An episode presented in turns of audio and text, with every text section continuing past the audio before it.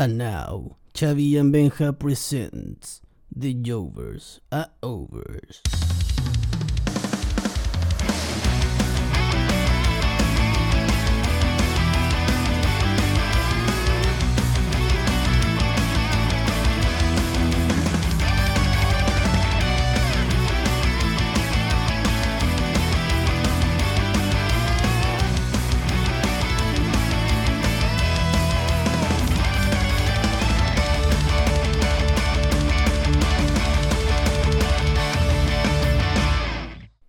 Este programa representa solamente la opinión de dos fanáticos del wrestling.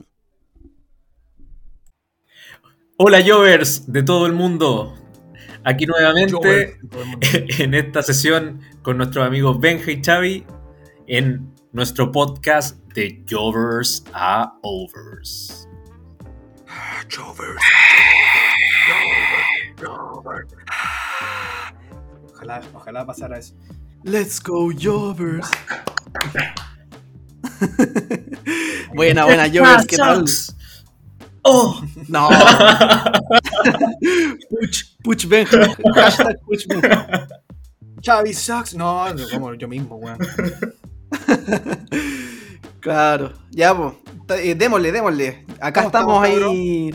Aquí estamos súper bien, súper contentos de grabar este capítulo que lo veníamos esperando hace ratito porque es algo, una temática diferente, pero súper entretenida que a mí al menos me gustaría repetirlo con el tiempo eh, y hacer cosas parecidas y tiene que ver un poco con dejar volar nuestra creatividad. Nuestra mente suena muy cliché esa cuestión como de mente tiburón, pero pero así, pues, así nosotros ahora somos creativos, nosotros tenemos el control. Total. Y es difícil, o sea, weón. Muchas veces sí como que te ponía a ver en los capítulos y esta mierda de storyline vale pico, weón, yo haría algo mejor. Ya, pues, hazlo. ¿Cachai? Porque Tenéis tanta weá, que tanto, tanta superestrella quizás que no sabéis de repente qué hacer. Y aquí quizás más de alguno se lleve el odio, weón, de, o de nosotros mismos, o de la misma gente que nos escucha, por dejar a, no sé, algún weón importante fuera, porque te diste cuenta que privilegiaste ciertas historias, pero y decís, ¿dónde dejo estos otros weones? Pum, quedan todos tirados, tendría que crear una batalla real por, por evento para que estuvieran todos en el show como quisierais. Claro. Bueno, antes de, de hablar de, de lucha, quiero comentar una cosa que no puedo estar más feliz porque una de mis bandas favoritas sacó un single. No sé Iron si lo escuchaste. Iron Maiden, no sé si lo Oh. escuchaste. The Writing on the Wall. Me gustaría hacer un bueno, podcast de música y hablar de. bueno. sería bueno, sería bueno. Muy, muy, muy buen tema, weón. Porque ahí nos vamos a dar cuenta que también varias de las bandas que escuchamos han tenido relación con la, la lucha libre. Claro que sí, Sí. claro que sí. Como mi querido Bad Bunny. Claro. De hecho, no, yo, yo de verdad que quedé súper entusiasmado con esta. La canción quizás no es la, la mejor cuestión del mundo, pero tiene como un, un estilo diferente y el Sí, video está sí. muy bueno. El Sí, video me buena. encantó. Está muy buena, muy buena la canción. Yo pensé que iba a comentar la derrota católica, pero bueno, ¿para qué vamos a No, pero- No, el, pero robo, que el, el robo a Católica. Brasil. Brasil, Brasil, Brasil. Por Dios. No, pero no podéis cobrar ese penal, ya bueno. No, pero es que puta, estás hablando un tema alegre, weón, y me, me, me gusta. Hacer esto me gusta meter el dedo en la llaga, weón. Fin de semana largo, ahora Benja lo va a pasar deprimido. Se va a acordar Puta, de nuevo sí, la weón. weón. No, ya, pero cambiemos de tema, volvamos a esto, weón. Volvamos a este tema importante que está de SummerSlam. Ya, bueno, la idea de este capítulo es que justamente cada uno de los tres escribió su booking de qué es lo que nosotros haríamos para SummerSlam, que va a ser ahora en agosto. Va a ser un show con público en un estadio grande, o sea, igual hay que hacer algo coherente y con lógica para eh, llegar a este evento y que atraiga gente finalmente, que es la idea. O sea, en el fondo es un estadio grande, y creo que es un estadio que es nuevo, relativamente Sí, nuevo. sí. El estadio de la U. No, El estadio de la U, claro. Pero, claro, entonces eh, la idea es como hacer nuestro booking y como dijo Xavi, a veces uno dice, oye, pero ¿cómo Vince hizo esto? Y cómo los creativos tiraron esta lucha para el kickoff y cómo... Y, y cuando a uno le toca hacer eso, se ve entre la espalda y la pared y es como, chuta, ya tengo una historia con estos, pero puta, ¿qué hago con estos otros? O, o ya, puta, voy a tener que tirar a estos al kickoff. Ahí entonces, esa, es la, esa es la idea, esa es la gracia. Y queremos exponer también nuestro booking y ahí que cada uno diga, ya, estos buenos de verdad y le- eh, hicieron buena historia, o de lo contrario, no, estos buenos valen callampa como creativos, menos mal que, que, que no están trabajando en WWE. Perdón, perdón. Y quizás más de alguno tenga luchas parecidas, porque Sí. las historias ya están contadas ahora hasta Money in the Bank. Entonces nosotros lo que estamos haciendo es basarnos en las historias reales, las que se están contando ahora, y darle, eh, darle como un giro para llevarlo a SummerSlam, pero con lo que está pasando ahora. O sea, es como si, no sé, el día de hoy Vince despide a los creativos y dice, ¿sabéis que Benja, Xavi y Andrés los contrato para que sean creativos de WWE y arreglen la cagada que está quedando ahora? O sea, con la- las rivalidades que están ahora, hagan lo que quieran para llevar la SummerSlam. Exacto, Es como un poco eso, para que no se esperen un, un CM Punk contra Stone Cold en SummerSlam. bien. 100 pan con la Stone con la wea loca. Pero Hubiese hubiese sido buena una lucha de, de ellos dos, weón. De hecho, cuando estaban promocionando el videojuego del WWE 2013, parece que, donde sale CM Punk, o el 2012, no me acuerdo. Ahí, ahí se cruzaron un par de veces. De hecho, yo pensaba que se podía armar un- al- algún feudo, pero nunca fue. Me acuerdo que hubo una promo muy buena, weón, cuando Austin le dice así, you got a shot of whiskey, vodka, cuando el weón le va a preguntar a la, weas a la, a la oficina. Muy buena promo esa entre los dos. De hecho. Yo, yo le había leído en su momento, cuando yo era lector de spoilers y rumores, que, había, había leído un rumor de que se podía dar esa lucha en algún momento y después se desmintió porque Stone Cold dijo que no iba a volver a luchar y toda la wea. Está bien que no vuelva a luchar Stone Cold, weón, si está bien en lo que está, weón, si no va a cagar, puede cagar, weón. Sí, te- Es peligroso. Por más que a uno como fan le gustaría verlo. Sí, pues, Que haga paralizadoras nomás, pero que la haga bien, Eso. que haga bien cuando, cuando aparezca, po, weón. Sí, creo sí. que la última no la hizo también, weón. La última cuando apareció en, en ese. Creo que el último que apareció fue en, en ese show especial de la leyenda en Tampa, ¿o no? Ese fue un- Ah, sí, uno de los sí, shows con público, uno de los últimos. Pero las paralizadoras malas que se mandó, weón. Pero bueno, ¿qué le vamos a pedir, po, weón? Sí. No me acuerdo con qué- a qué, cuál fue el rol de Stone Cold en ese, en ese show. Yo tampoco, weón. Pero, pero siempre llega y se manda paralizadoras. Así que. Y me acuerdo que fueron malas. No me acuerdo a quién se la hizo, pero me acuerdo me, acuerdo, me acuerdo que no, no fueron bien ejecutadas. Puta, quizás a quién se las hizo, weón. A Moyo Roll y no sé, weón. Vaya basura. Bueno, es que eso- la paralizadora también es un finisher que depende mucho de, de, de cómo lo vende el otro. Claro. La roca, cómo lo vendía, weón. Y Shane McMahon también Sí. me encantaba cómo salía volando, weón. Sí. Y Triple H, bueno, hay muchos que la saben vender muy bien el Stoner. Nunca me gustó cómo le Hay salía que- contra, contra Undertaker, weón. Undertaker como que era tan alto, eh, se iba para atrás. A mí Sí. me pasaba lo mismo, pero con Chris Benoit, weón. Siento que no se no, no, no, se- no, no redondeaba con la rodilla, sino como que hacía como una pequeña como flexión de pierna Eso, y saltaba. claro. Sí. Mm, Bueno, es que a Undertaker, eh, igual siempre eh, a Undertaker le ha costado como vender las movidas, pero por un tema de su tamaño. Como que por lo general no, no, no, no vende tan bien las movidas. Por ejemplo, me acuerdo que, bueno, ya ahora, obviamente estoy, voy a mencionar una lucha que es de las últimas, que más, está más viejo y todo, pero nunca me gustó como cuando le, le hacían el F5, por ejemplo. Que caía como de lado, ni siquiera caía como de frente. Eh, pero bueno, eh, vamos a lo que nos convoca. Así es. Piedra, papel, tijera, ¿quién va a comenzar? Lo Bueno, no ah, eh, todo esto, nunca, la-.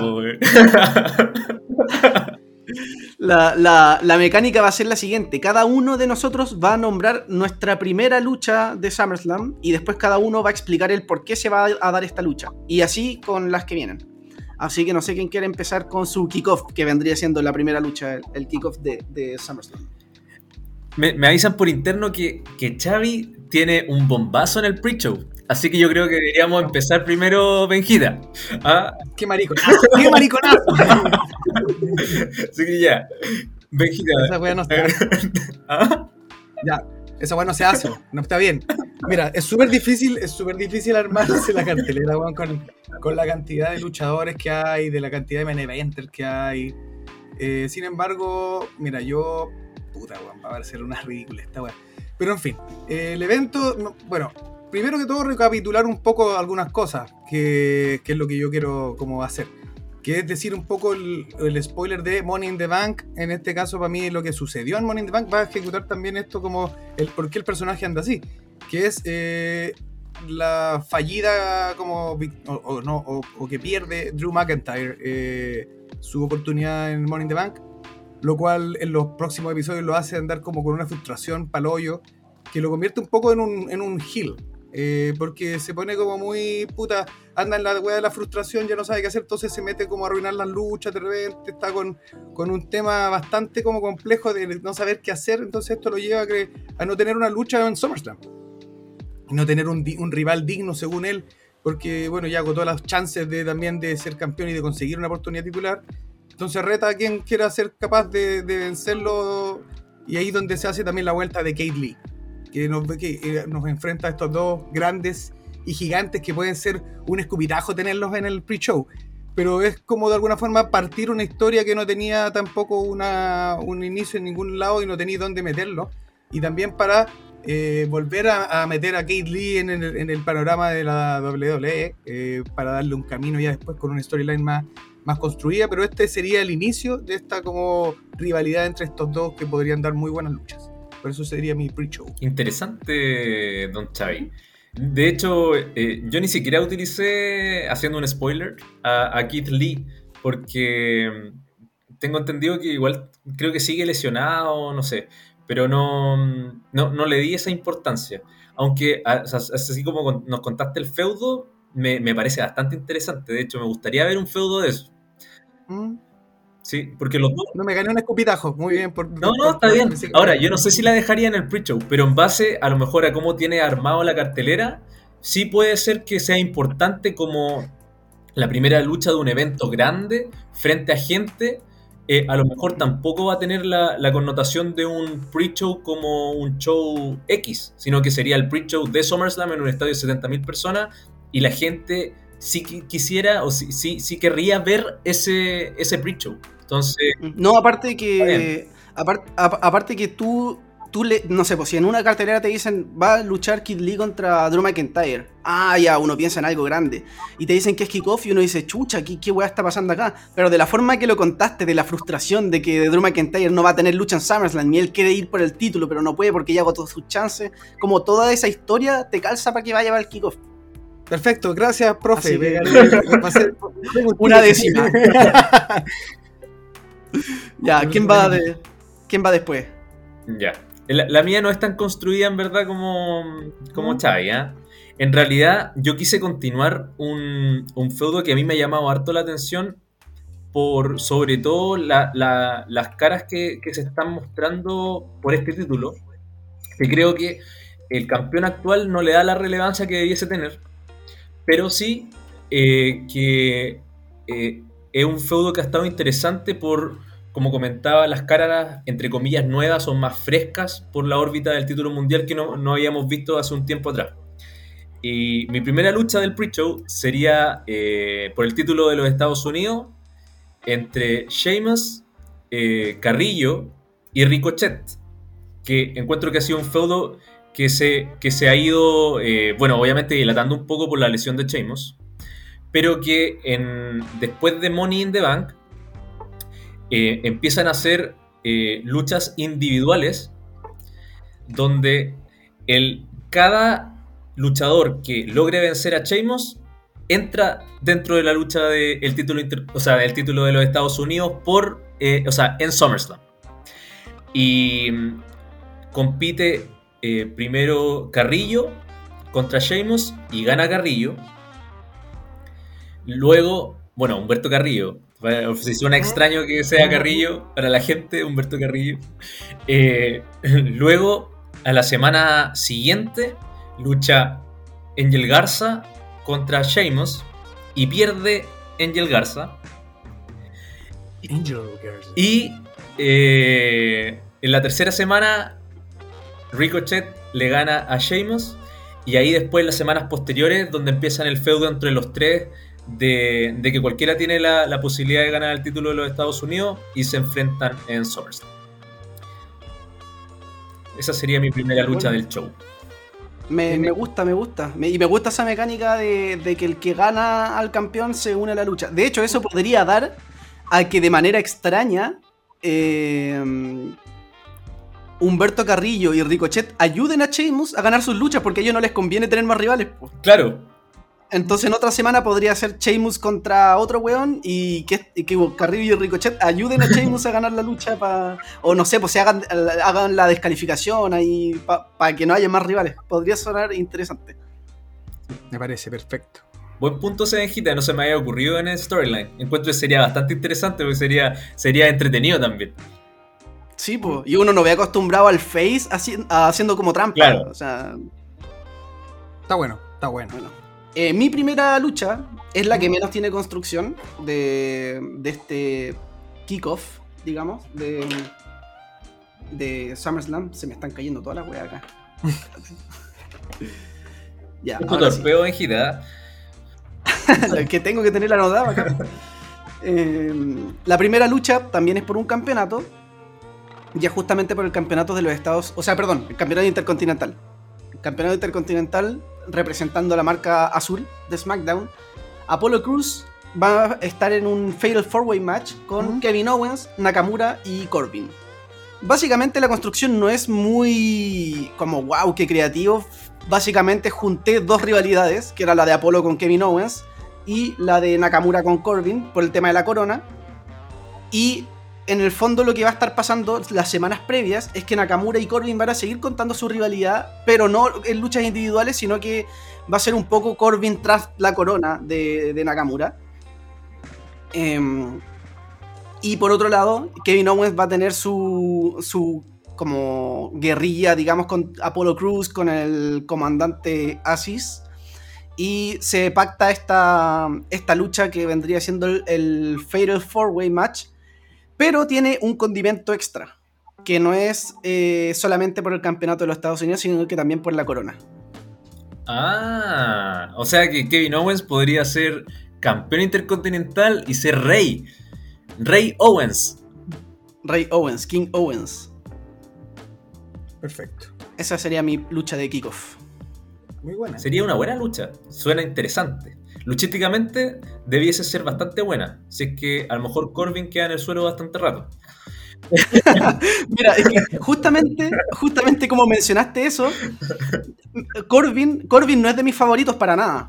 Pero como estamos con esto de seguir las historias que ya se están haciendo, creo que era lógico ponerlo. Claro. O sea, hubiese sido incoherente quizás hacer la triple amenaza sin Corbin, porque uno por gusto podría decir, no, Corbin para afuera. Pero por cómo se están dando los shows, creo que era coherente también que esté ahí y el hecho de que no sea una lucha individual de Corbin y que haya más gente, podría ser lo interesante. Mm, Sí, Very good. me gusta, me gusta Benjita. Buena, buena, buena. Dale. Ese, ese es el pre-show. Ahí la gente va a estar toda metida. Porque igual tiene personajes que son importantes. Va a corear la canción de Nakamura. Claro, y de Lleno. hecho, Sí, po, y de hecho, eh, hay una cosa que hay que considerar también, es que el propósito del kickoff es justamente atraer gente que no tiene la network, porque el kickoff lo dan gratis por YouTube. Entonces, claro, la gente va a ver gratis por YouTube y termina de ver la lucha y es como, chuta, quiero comprar en verdad el evento, voy a pagar la network y voy a ver SummerSlam, porque me dieron ganas de verla. Y creo que se cumple. De hecho, con las tres luchas que, que dijimos, se cumple eso. Por eso de repente uno dice, no, yo hubiera tirado al kickoff a puta a The Miz con Damian Priest con los zombies. Pero no se cumpliría tanto eso porque quizá como que no, no tiene ese papel de, de dejarte enganchado como, wow, quiero ver el evento. Claro que esa lucha también es un complemento a todos los videos que muestran en el pre-show. Que son los, el- esos, esos videos que yo creo que no hay nadie que la haga mejor que la WWE. De, de meterte en una historia y aunque sea un feudo fome, en el video uno lo ve y dice, oye, weón, yo quiero ver esa lucha. Sí, la música de tensión ahí en la pantalla blanco y negro, ahí los buenos cara a cara y te cuentan la historia de cómo fue uno a uno ganando los campeonatos. Este weón nació, weón, en, en puta, en, en la panadería del- de la esquina de Rancagua, weón. y llegó a la cima, weón, en WWE. No, te cuentan Y bueno. ahora va por la corona del rey panadero. Claro. Entonces, eh, oye, ¿te imaginas? Y justo está escuchando esto alguien que nació en, en una panadería de Rancagua y se sintió ofendido. Sí, ¿Cómo mierda lo supo? Bueno, si, si nos, si nos estás escuchando, Jover, por favor, envíanos un pan a cada uno. Oh, qué rico, weón. Amasado, amasado calentito. Amasado, sí. Con chicharrón, por favor. Bueno, vámonos con la, lo que sería la primera lucha para el main card, digamos, el, ro- el- el- la cartelera pri- principal. ¿Quién comienza? Ya, yo me ofrezco, Dale. me ofrezco la primera lucha, que yo creo que sí tiene que ser el opener siempre una lucha de alto impacto. Eh, es por el título eh, femenino de SmackDown ¿Mm? entre Bianca Belair y Sacha Banks. Eh, como el rematch de SummerSlam. Porque este feudo. Eh, bueno, nosotros estamos grabando este programa eh, hoy, que es un día viernes, donde va a volver el público en SmackDown. Y eh, yo creo que la lucha que está de mm, Carmela contra Bianca Belair puede ser que termine en algún tipo de no contest o descalificación. Y este feudo lo lleven a Money in the Bank como la lucha eh, en reemplazo de Bianca Belair contra Bailey. Y Bianca Belair gana su, su lucha, retiene, pero costando obviamente eh, ganar.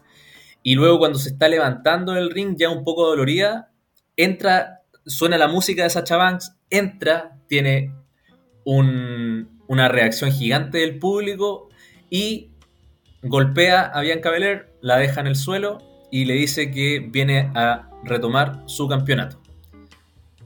Y ahí empieza el feudo hasta SummerSlam. Y ese, esa es mi lucha por el título eh, femenino de SmackDown eh, como la primera lucha del show, como opener. Y sería eh, irónico, o sea, no, no irónico, pero como ellos, ellas cerraron la primera noche de WrestleMania y ahora abren SummerSlam. Sería... Bueno, no sé quién va ahora, Xavi Tengo, yo. tengo un problema, weón, que se nos da en estas situaciones que en el universo de las imaginaciones tengo la misma lucha, weón. Pero da lo mismo. Yo creo que más... a lo mejor tú la vas a de otra forma. Sí, es que es una, es que la- como les dije anteriormente, no tiene gran, gran, gran creatividad más que ser una revancha que no se ha dado por la ausencia larga de Sacha Banks. Que ella vuelve después de. Claro, lo que yo eh, en este caso sí haría sería intercambiar un poco el papel, en el que Bianca Belair ahora, haber, al haber ganado, como ya al mantener eh, su reinado desde WrestleMania, está con una actitud un poco más como, bueno, soy la, la- la- cara de las mujeres de SmackDown, no hay quien pueda venir a hacerme el- ¿cómo se llama esto? El, el peso. Entonces ahí es donde vuelve Sacha Banks, como e- ahora ella como face y Bianca Belair como la heel. Esa sería la única Y, y diferencia. eso sería en SmackDown igual. O sea, sería como que En en, SmackDown. en- en- en- en el capítulo de SmackDown posterior a Money in the Bank. O sea, Exacto, ella vuelve, ella, Bianca Belair como campeona después del evento, eh, esperando a la, a, la, a la que vaya a canjear el, el maletín, pero no se contaba con el regreso de Sacha Banks. Entonces eso es lo que va a crear este feudo que también, que la única diferencia, claro, con la, reva- con la revancha de, de WrestleMania es que se, se invierten los papeles. Nada ya, más. perfecto. Y también sería tu primera lucha del show. Sí, le tengo, si querés te mando un pantallazo, weón, si no me creí. bueno, que se va Me parece, muy, utilizar. me parece muy bien, Xavi. Muy bien, Xavi. sí. A ver, Sí. Benjita, sorpréndenos. Mi primera lucha para SummerSlam es por los campeonatos en pareja de SmackDown. Los misterios contra los usos. Puta, mira, te voy a mostrar. No, sí, yo sé que vamos a tener muchas luchas similares, pero es que creo que también está bien porque eh, eh, tenemos que basarnos con lo que está pasando también en la Sí. vida real. po. sí, sí, sí. Entonces, ¿qué es lo que pasa? Está esta, un poco esta, este conflicto interno en la familia, digamos, del, del Tribal Chief de Roman Reigns y los usos, donde todavía hay como ciertas complicaciones. En los últimos SmackDown parecía que ya se habían reconciliado y que ya estaban bien, pero después Edge y los misterios atacaron a, a- los usos y Roman no salió a defenderlos. Entonces, sigue un poco friccionada la cosa. ¿Y qué es lo que pasa? Ellos en, en- en SmackDown tienen un, un encuentro en el, en el backstage, digamos como en el locker room, donde los usos le exigen explicaciones a Roman. ¿Por qué no lo fue a ayudar? Roman dice, que es una estrategia porque no, no podía ir a, a, O sea, él tenía que guardarse, digamos, para su lucha contra Edge en, en Money in the Bank. Y también le dice que, no pueden, que los usos no pueden pretender que Roman siempre esté como su papá tratando de, de, salvarlo de todas las situaciones, que ellos también tienen que ganarse su puesto para estar al lado del jefe tribal. Los usos dicen, eh, puta, como que igual lo miran con cara de orto, así como, como puta, este weón ya está con su weá. Y Roman dice, ¿sabéis qué? Si quieren probar de verdad que, que tienen que estar a mi lado y que van a ser parte como de esta, de esta familia, digamos, samoana, en, en, eh, como, como facción, digamos, dentro de la lucha libre, van a ir por, eh, vayan por los campeonatos en parejas de SmackDown. Ya tuvieron luchas en SmackDown donde ganaron los misterios. Así que vayan ahora por los campeonatos en SummerSlam y si ganan los títulos, ya van a tener mi respeto, así como finalmente. Y esa va a ser la primera lucha. Bueno, obviamente los misterios también van a estar un poco de underdog eh, claro. eh, en esta rivalidad, digamos. ¿Y por qué esta va a ser la primera lucha?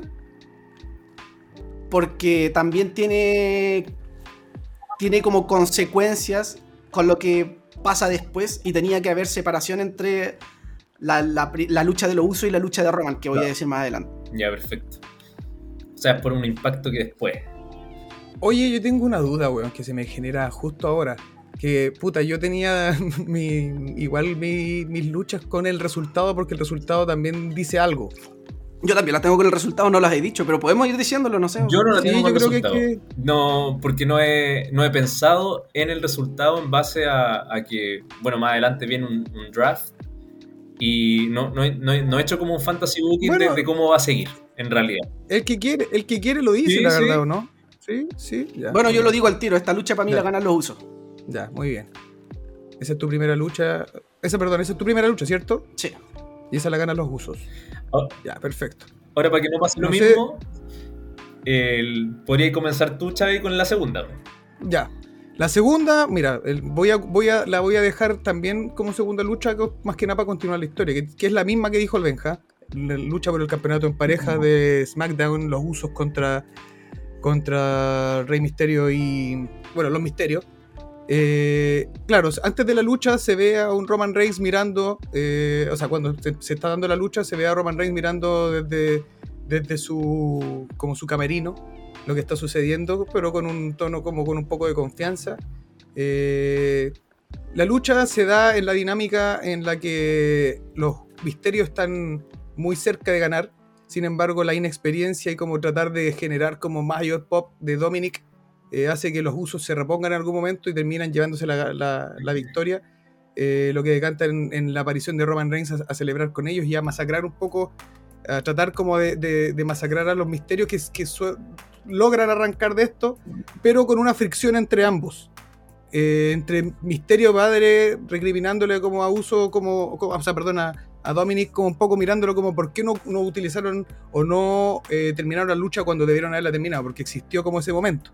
Entonces queda esa, esa, tensión entre los dos que nos da quizás a que no van a seguir en el, la, en el camino al, al, campeonato de pareja, sino que va a pasar algo entre, entre ellos dos.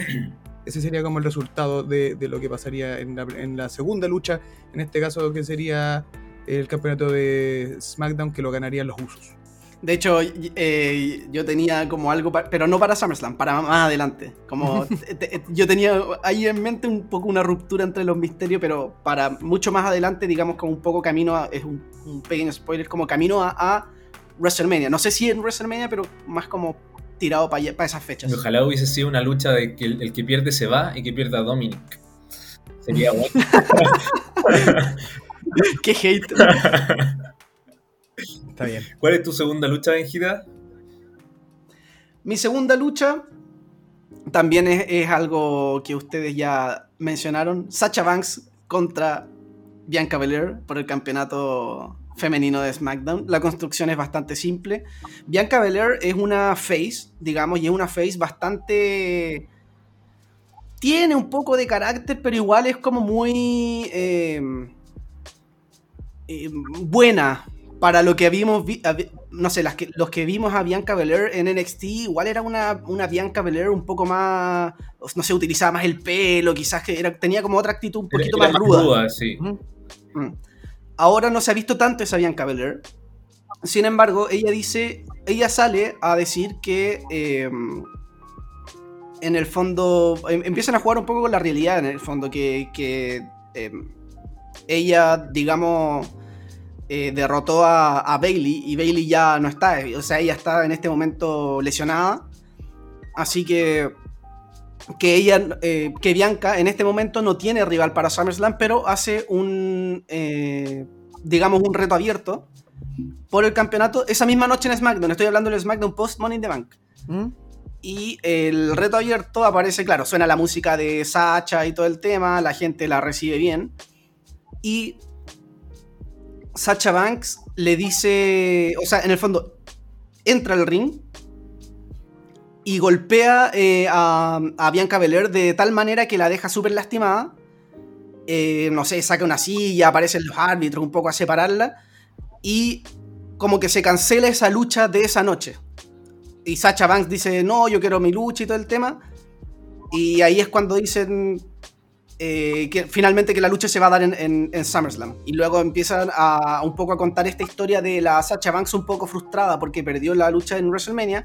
Y Bianca Belair comentando un poco de esta, como sobre este personaje face, digamos, de que con Sacha tuvieron la lucha más importante en la carrera de Bianca Belair en WrestleMania y que quiere repetir, repetir ese momento y la va a derrotar por segunda vez en, en SummerSlam. Sí, me, me parece. Yo creo que eh, esa lucha, bueno, eh, es como la. Yo creo que entre los tres es la coincidencia de, de que en realidad queremos ver eso en SummerSlam. Con gente, con como feudo, porque luchísticamente también es de lo más llamativo que tiene SmackDown hoy en día. Así que buena elección, Mejida, como, como segunda lucha. Buena elección porque yo dije la misma. No, porque puede ser, puede ser que a lo mejor, y yo creo que sí nos va a pasar, a veces uno elige una lucha y dice como, mira, claro, yo, yo encontraba esto interesante, pero la construcción de esa lucha que está haciendo Benja o Xavi me llama más la atención que la lucha que, que escribí yo. Entonces, imagínate estar los tres como escritores y que tengamos eh, un- una, una conversación de esta misma índole sin esa lucha de egos que exista y, y que dejemos lo mejor de lo mejor. Yo creo que los shows siempre serían de primer nivel. Sí. De hecho, spoiler. Gana Sacha. Nueva campeona. Sacha. Mira. Nueva campeona femenina en SummerSlam. Ah. Sí, bien. Bien, bien. Me parece. Para mí, la segunda lucha de la noche. La segunda. No, pues ahora estábamos en la tercera. O sea, o sea, la- claro, fue- ¿Viste O, la o tú, no- ah, no, segunda? o tú comentaste la segunda, ¿no? eh, yo la, la, la segunda ahora viene. La- mi, mi segunda sí, lucha. pues, ahora viene. Ah, ya es que pensé que habíamos dado la vuelta y que ahora venía la tercera. Ya, ahora tu, tu- tu segunda lucha, dale, Sí. dale. Mi segunda lucha es una lucha en parejas por el título de, de Raw entre AJ Styles y Omos contra RK Bro. Está, está clarín. Estaba clarito el camino. Y yo creo, yo creo que esa lucha a lo mejor los tres la vamos a tener porque el feudo ya está bueno. Es una de las, de las mejores cosas que tiene Raw. Y mm, yo seguiría este, este, este camino de, de, de Riddle siempre soñando con ser campeón en parejas con Randy Orton. Y mm, yendo al ring eh, una de las semanas posteriores a Money in Bank diciendo que eh, él aún mantiene vivo el sueño de, de algún día ser campeón en pareja con, con Randy Orton. Entonces que él está convencido de que si eh, Randy acepta el reto, él, ellos podrían derrotar a, a AJ Styles y Omos. Entonces en eso sale AJ Styles y, riendo, como siempre de, bra- de bravucón, ese simpático, eh, diciendo que eh, la única forma de que ellos puedan tener una oportunidad titular es que Matt Riddle derrote a Omos en una lucha uno a uno. Y ahí, en esa misma, esa misma noche, eh, se enfrenta Riddle contra Omos Y de la nada, out of nowhere, llega Randy Orton. eh, sin que eh, Matt Riddle obviamente había perdido ya la esperanza porque toda la noche no había visto a Randy Orton y Randy Orton aparece en esa lucha y le golpean las piernas a Homos y no puede responder la cuenta de 10 para volver a entrar al ring.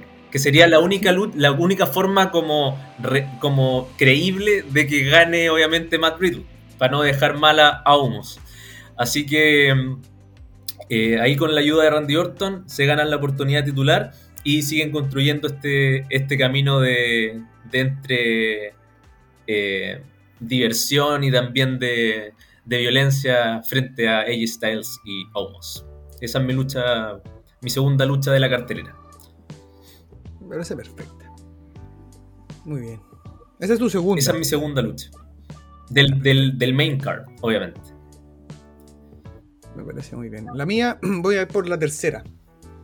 Y para seguir un poco también con lo mismo y con la obviedad, voy a ir por la lucha del campeonato de Raw eh, entre AJ Styles y Omus versus Orton y eh, Riddle de RK Bro. Eh, sin embargo, tiene ciertas diferencias en el, en el cómo se y la estipulación de la lucha, porque para mí es un no holds barred Ah, que es la única chance que tiene también es, eh, para poder eh, contrarrestar también este, el poderío de, de Homos.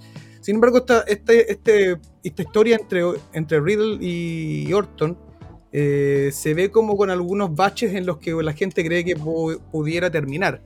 Porque Orton sigue como un poco como cansado de esta actitud de Riddle, no quiere ser un payaso, eh, entonces lo deja muchas veces solo, no quiere como hacer frente. Claro, cuando ya ve que va el camino hacia poder eh, disputar los campeonatos en pareja, eh, a, a lo, ¿a qué voy con esto? Es que la historia no se, no se, no se desarrolla mucho entre parejas, entre ella y no, sino que esto es más que nada lo que pasa con Orton y Riddle.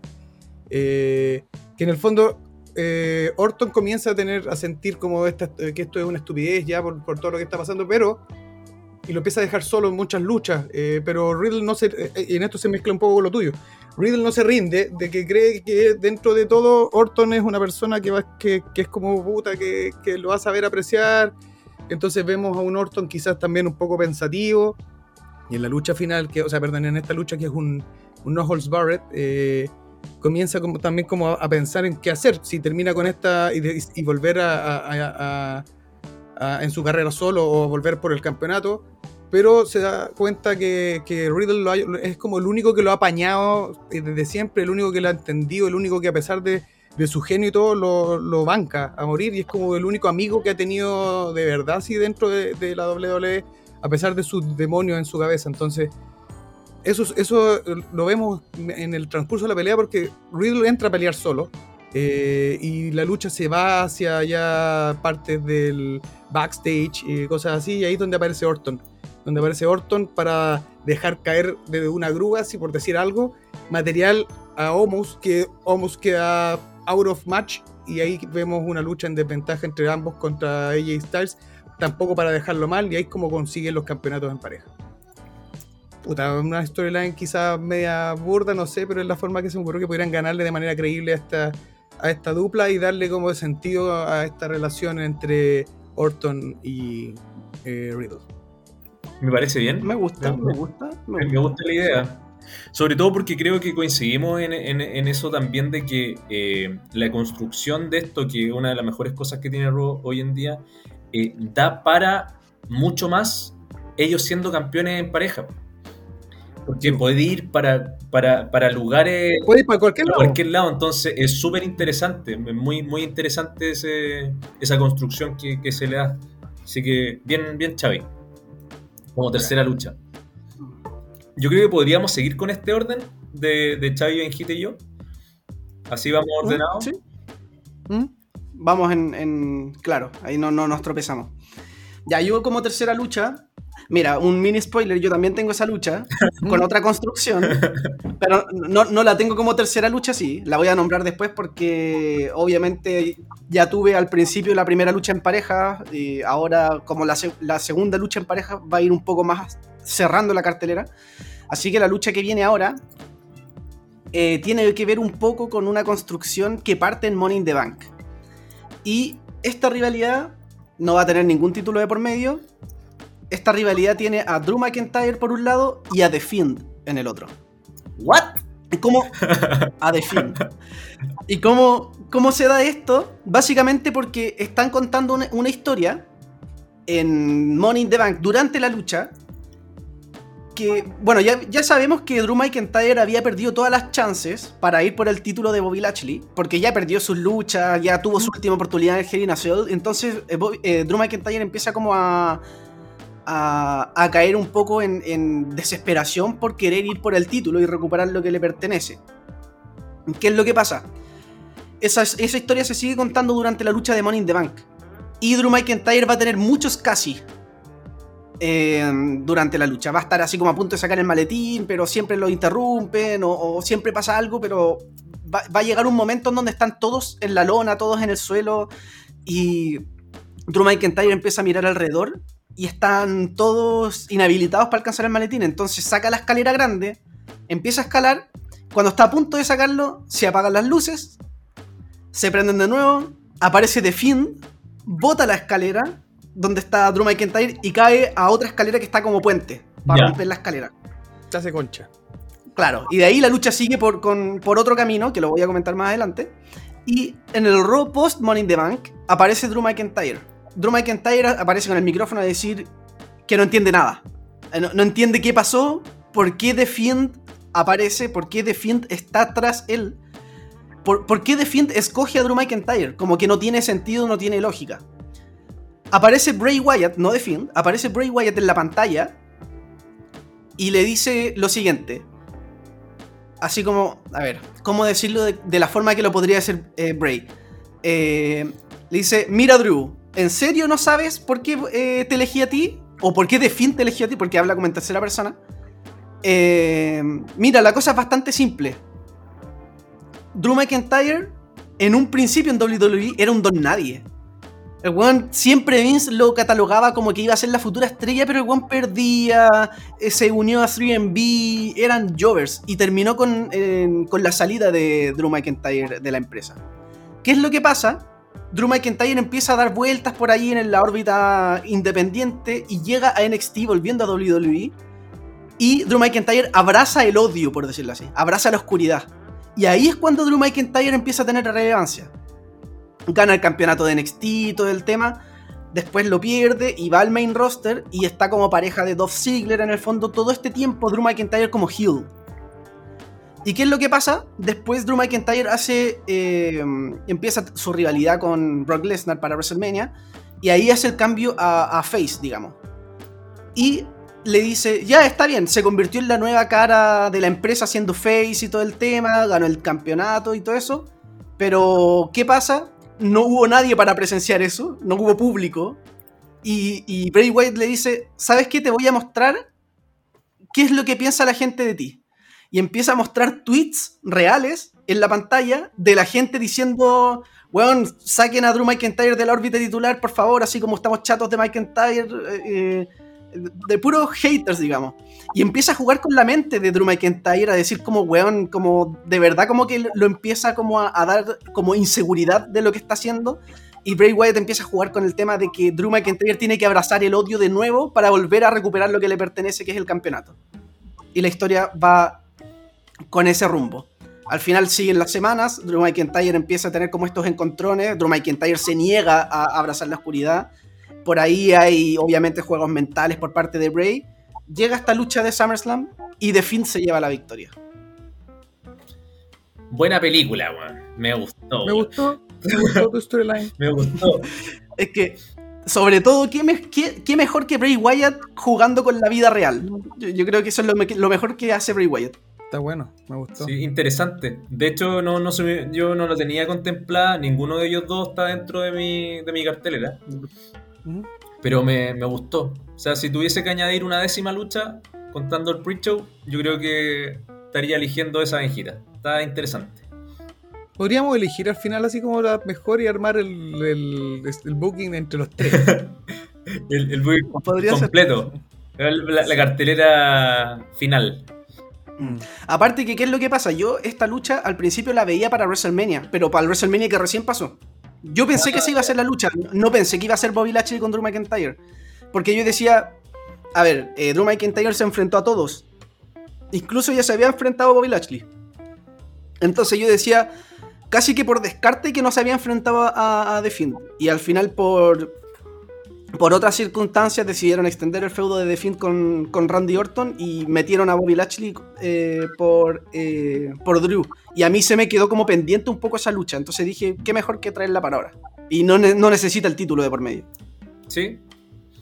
Eso está bien. Me, me gusta Benjita. Sí, está bueno. Yo no- de tercera lucha no, no, no es, yo creo que tan con esa construcción tan de película como la de la de The Fiend contra, contra Drew McIntyre, pero sí eh, que hay un vuelco dentro del roster. Eh, mi tercera lucha es por eh, el título femenino de Raw y es de Rhea Ripley contra Io Shirai. ¿Y, ¿y por qué? Porque Rhea Ripley, después de, de retener su título frente a Charlotte Flair, eh, en el robo siguiente dice que eh, no tiene rivales que le hagan peso en, el, en este último tiempo. Que ella ya derrotó a Asuka, ya derrotó a Charlotte y que las demás no tienen las credenciales de campeona eh, o para poder retarla en, una, en algún, alguna lucha titular. Y en esto suena la música de Io Shirai. Ya haciendo un paréntesis, de- dentro de, NXT, eh, la semana, la semana, o sea, ella se mantiene con el, tema de los títulos en pareja, pero después los pierde, ¿ya? Eso quiero dejarlo en claro, que ella termina perdiendo el título en pareja con Zoe Stark para poder hacer este, este- esta subida en el, en el main roster. Entonces ahí entra Io Shirai y le dice que en realidad, eh, si bien ella derrotó a, a, Asuka y a Charlotte en Raw, pero ella, según lo que tiene entendido, eh, nunca fue oponente para, para ella en, en NXT, porque siempre ella mantuvo el campeonato, en el caso de Io Shirai. Entonces ahí Rhea Ripley le dice que las cosas son muy distintas en Raw, que, que son unas ligas distintas a NXT, pero que si ella quiere que le dé eh, algún merecido, que acepta su lucha para, para SummerSlam.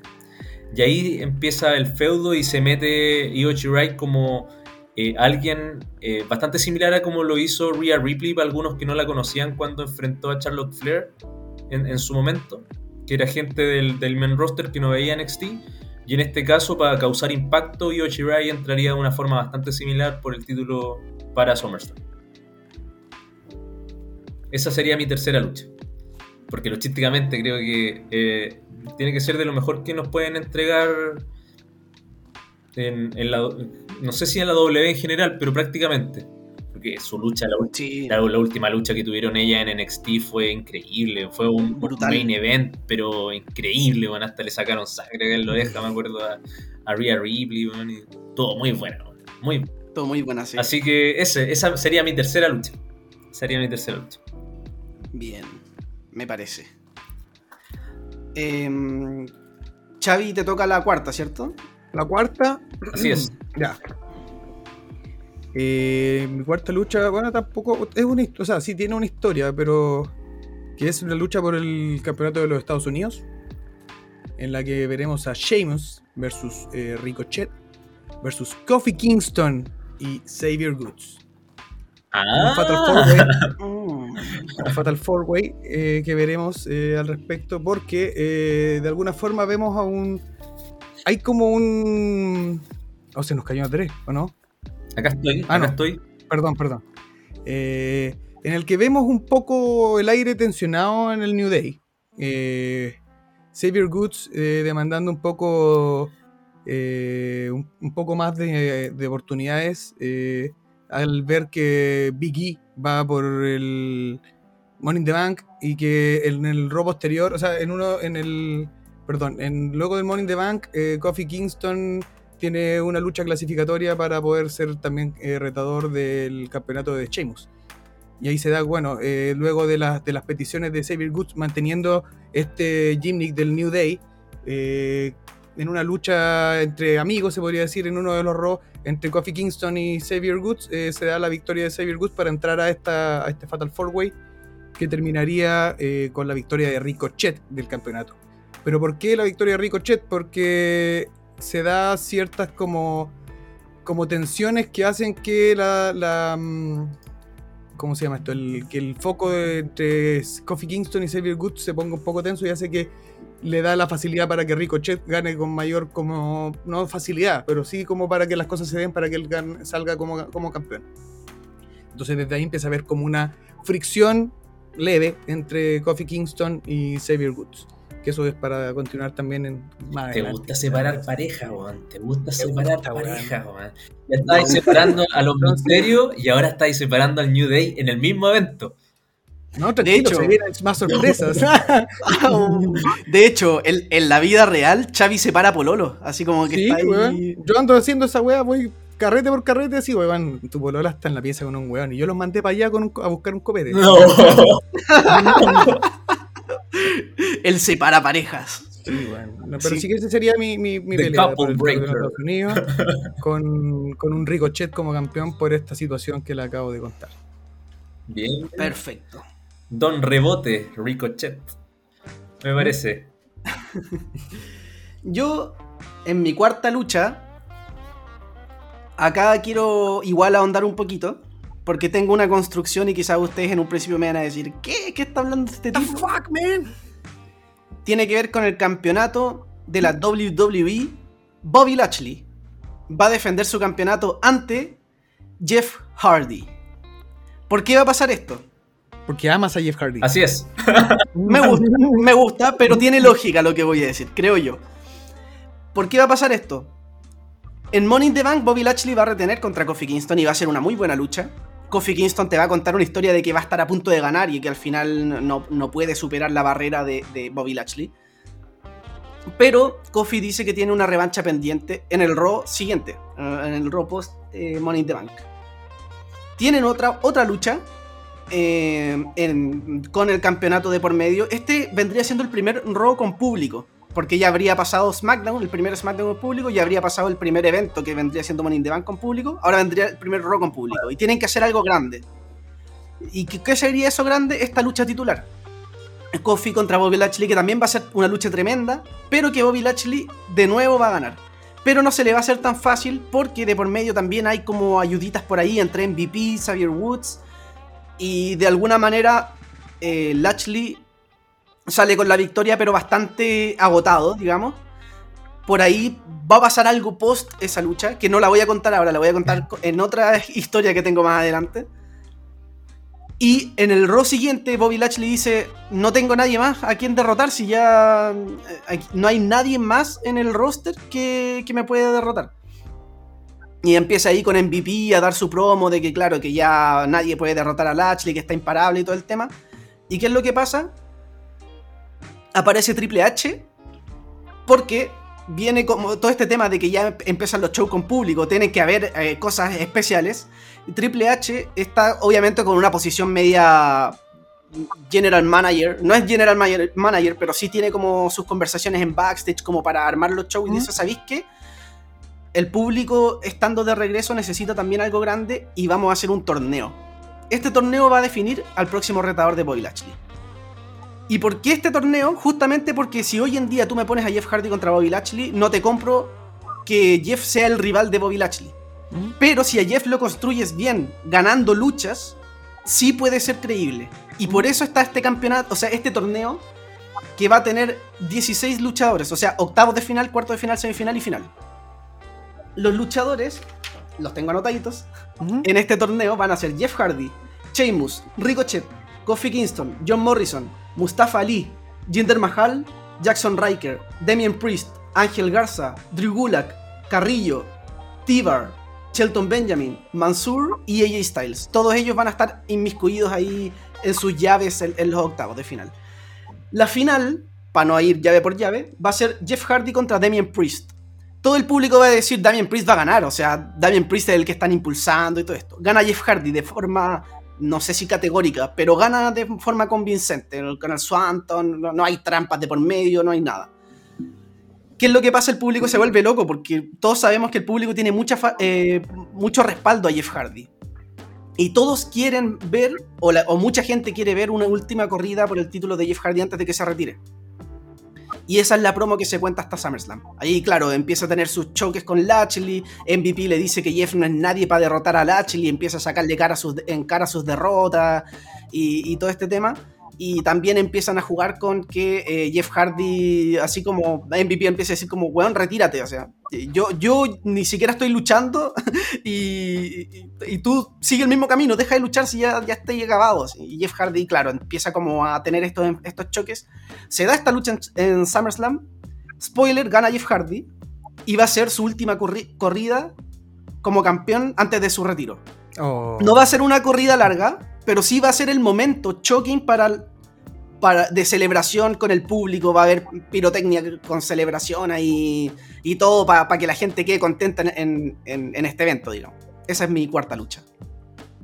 Buena, Buena construcción. Mira, yo al principio cuando le, dijiste como con, contra Jeff Hardy, ah, pero es que fanboy de Jeff, por eso está dejando ahí porque no tiene ningún mérito. Pero si tú construyes a Jeff Hardy como lo hicieron, por ejemplo, con Kofi Kingston cuando fue contra Daniel Bryan, encuentro que, que sí sería interesante. Aunque no, no le veo esa credibilidad como de Jeff Hardy ganándole a Bobby Lashley como de forma limpia en el tema, aunque tenga esa construcción. Porque eso me pasaba, por ejemplo, cuando Kofi contra, contra Daniel Bryan encontraba que, eh, que, que, Bryan perfectamente podría perder contra Kofi. Pero en este caso, como veo a Lashley tan dominante, tan grande, es como que se me hace un poco difícil de que Jeff le gane. Pero. Bueno, Sire Woods ya le ganó. le ganó con un paquetito. Pero el ahí sería también esa parte como interesante de, realmente un, underdog Hardy. Que Jeff Hardy de verdad sea el underdog ahí, que nadie crea, ni siquiera nosotros, que pueda ganar. Bueno, tú, Benja, a lo mejor crees que sí puede ganar, pero...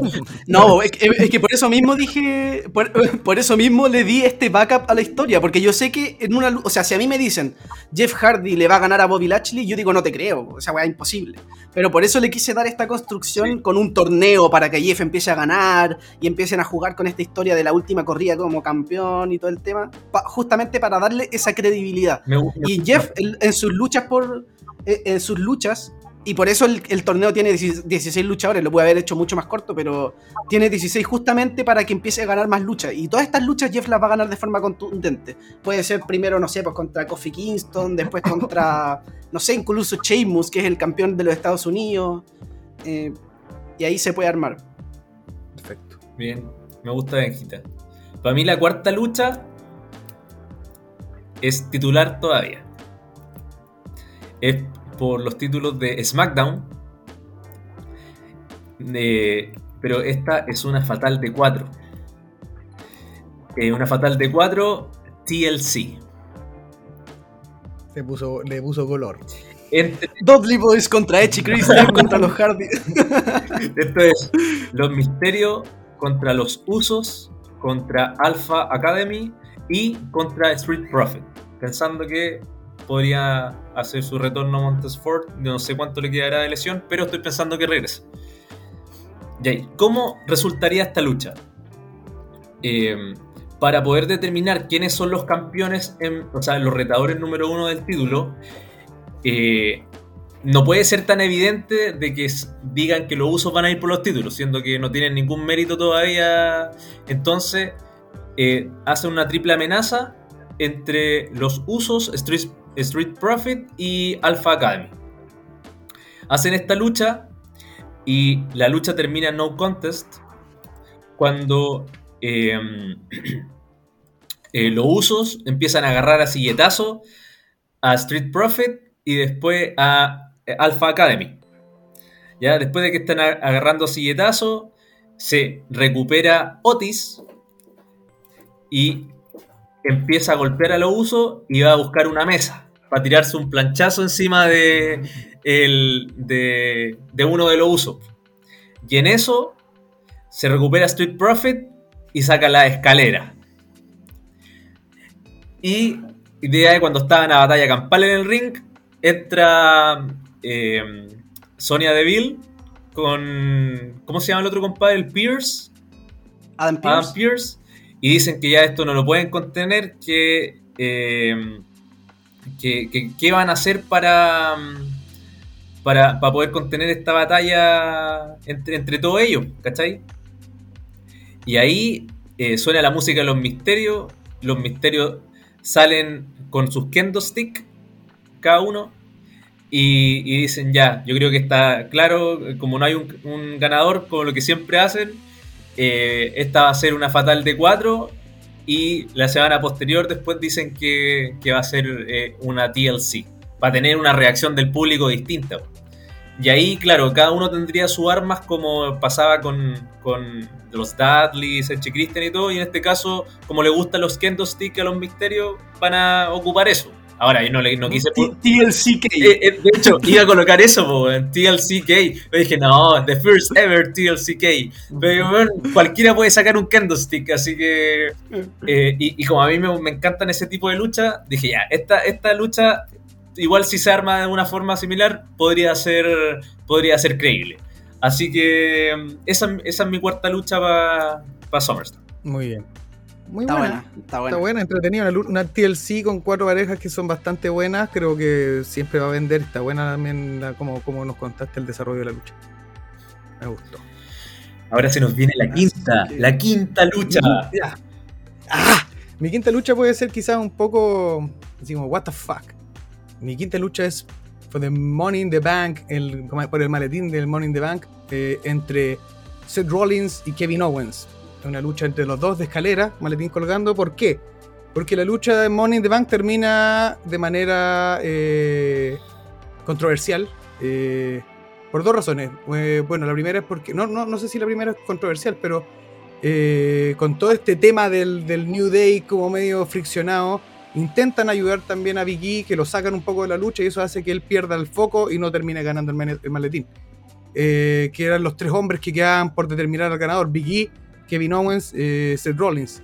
Big E, bueno, no se me ocurrió la forma de sacar los panoramas por haberse caído de la escalera de la concha de su madre después de Se tropezó. de Xavier Woods. Una cáscara Pero- de plátano. Sí. Pero eso hizo que la pelea nos derivara solamente entre Kevin Owens y Seth Rollins. Eh, un final medio, medio, medio raro. Pero estamos, los vemos a los dos. Típica, por ejemplo, Kevin Owens con, con Sami Zayn cuando se dan, se agarran y se pegan combos todo el rato. Lo mismo en el, en el filo de arriba de la escalera. eh, termina con los dos agarrando el maletín. El maletín, luego de forcejearlo, se abre.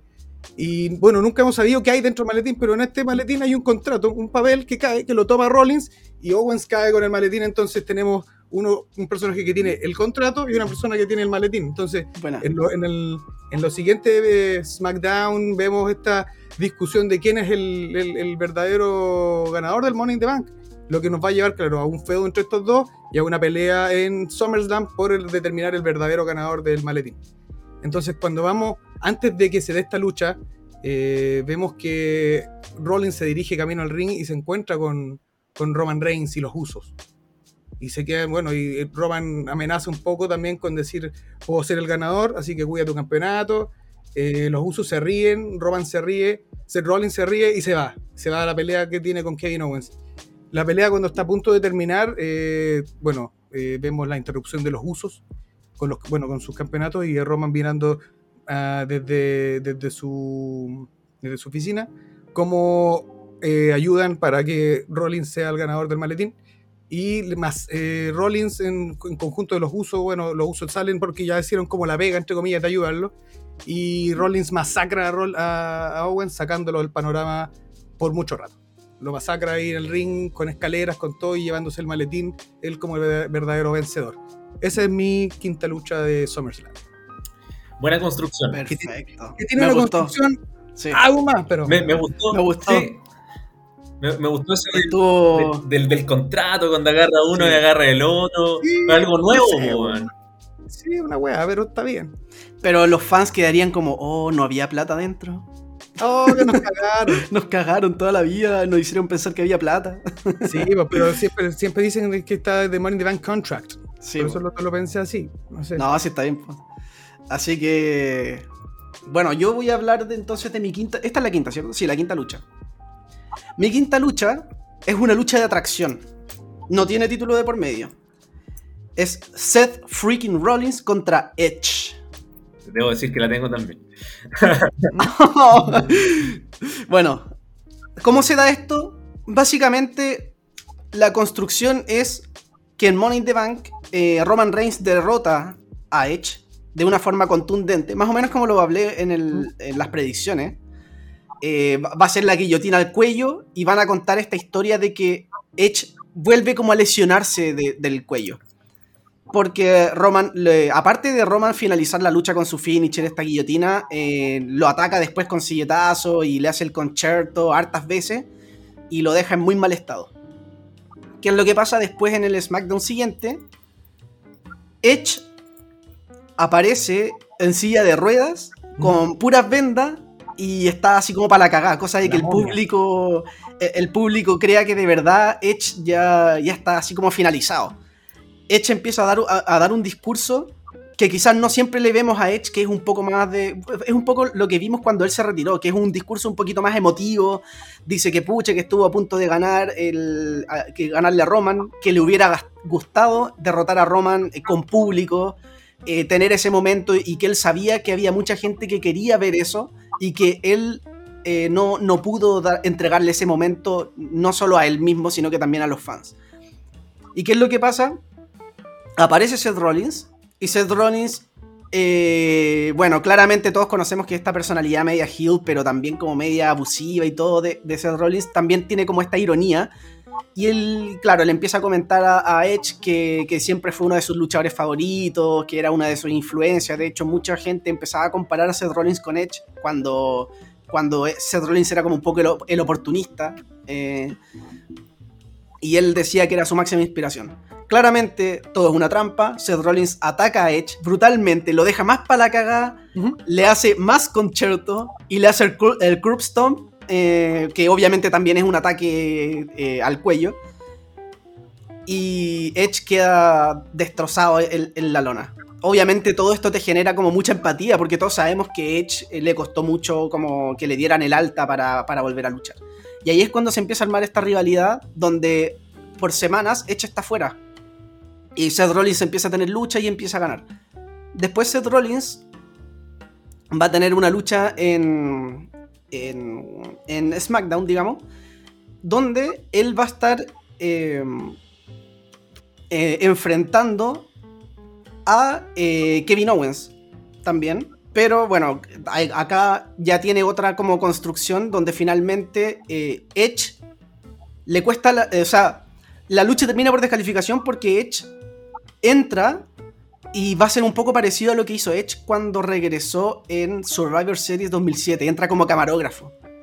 Le da con la cámara a, a Seth Rollins, luego, luego le aplica la lanza y ahí se empieza a, a- a armar toda esta historia para SummerSlam. Edge empieza a sacar su lado más... El, el que le- todos le conocemos, que es un, un lado un poco más rudo. Más sádico.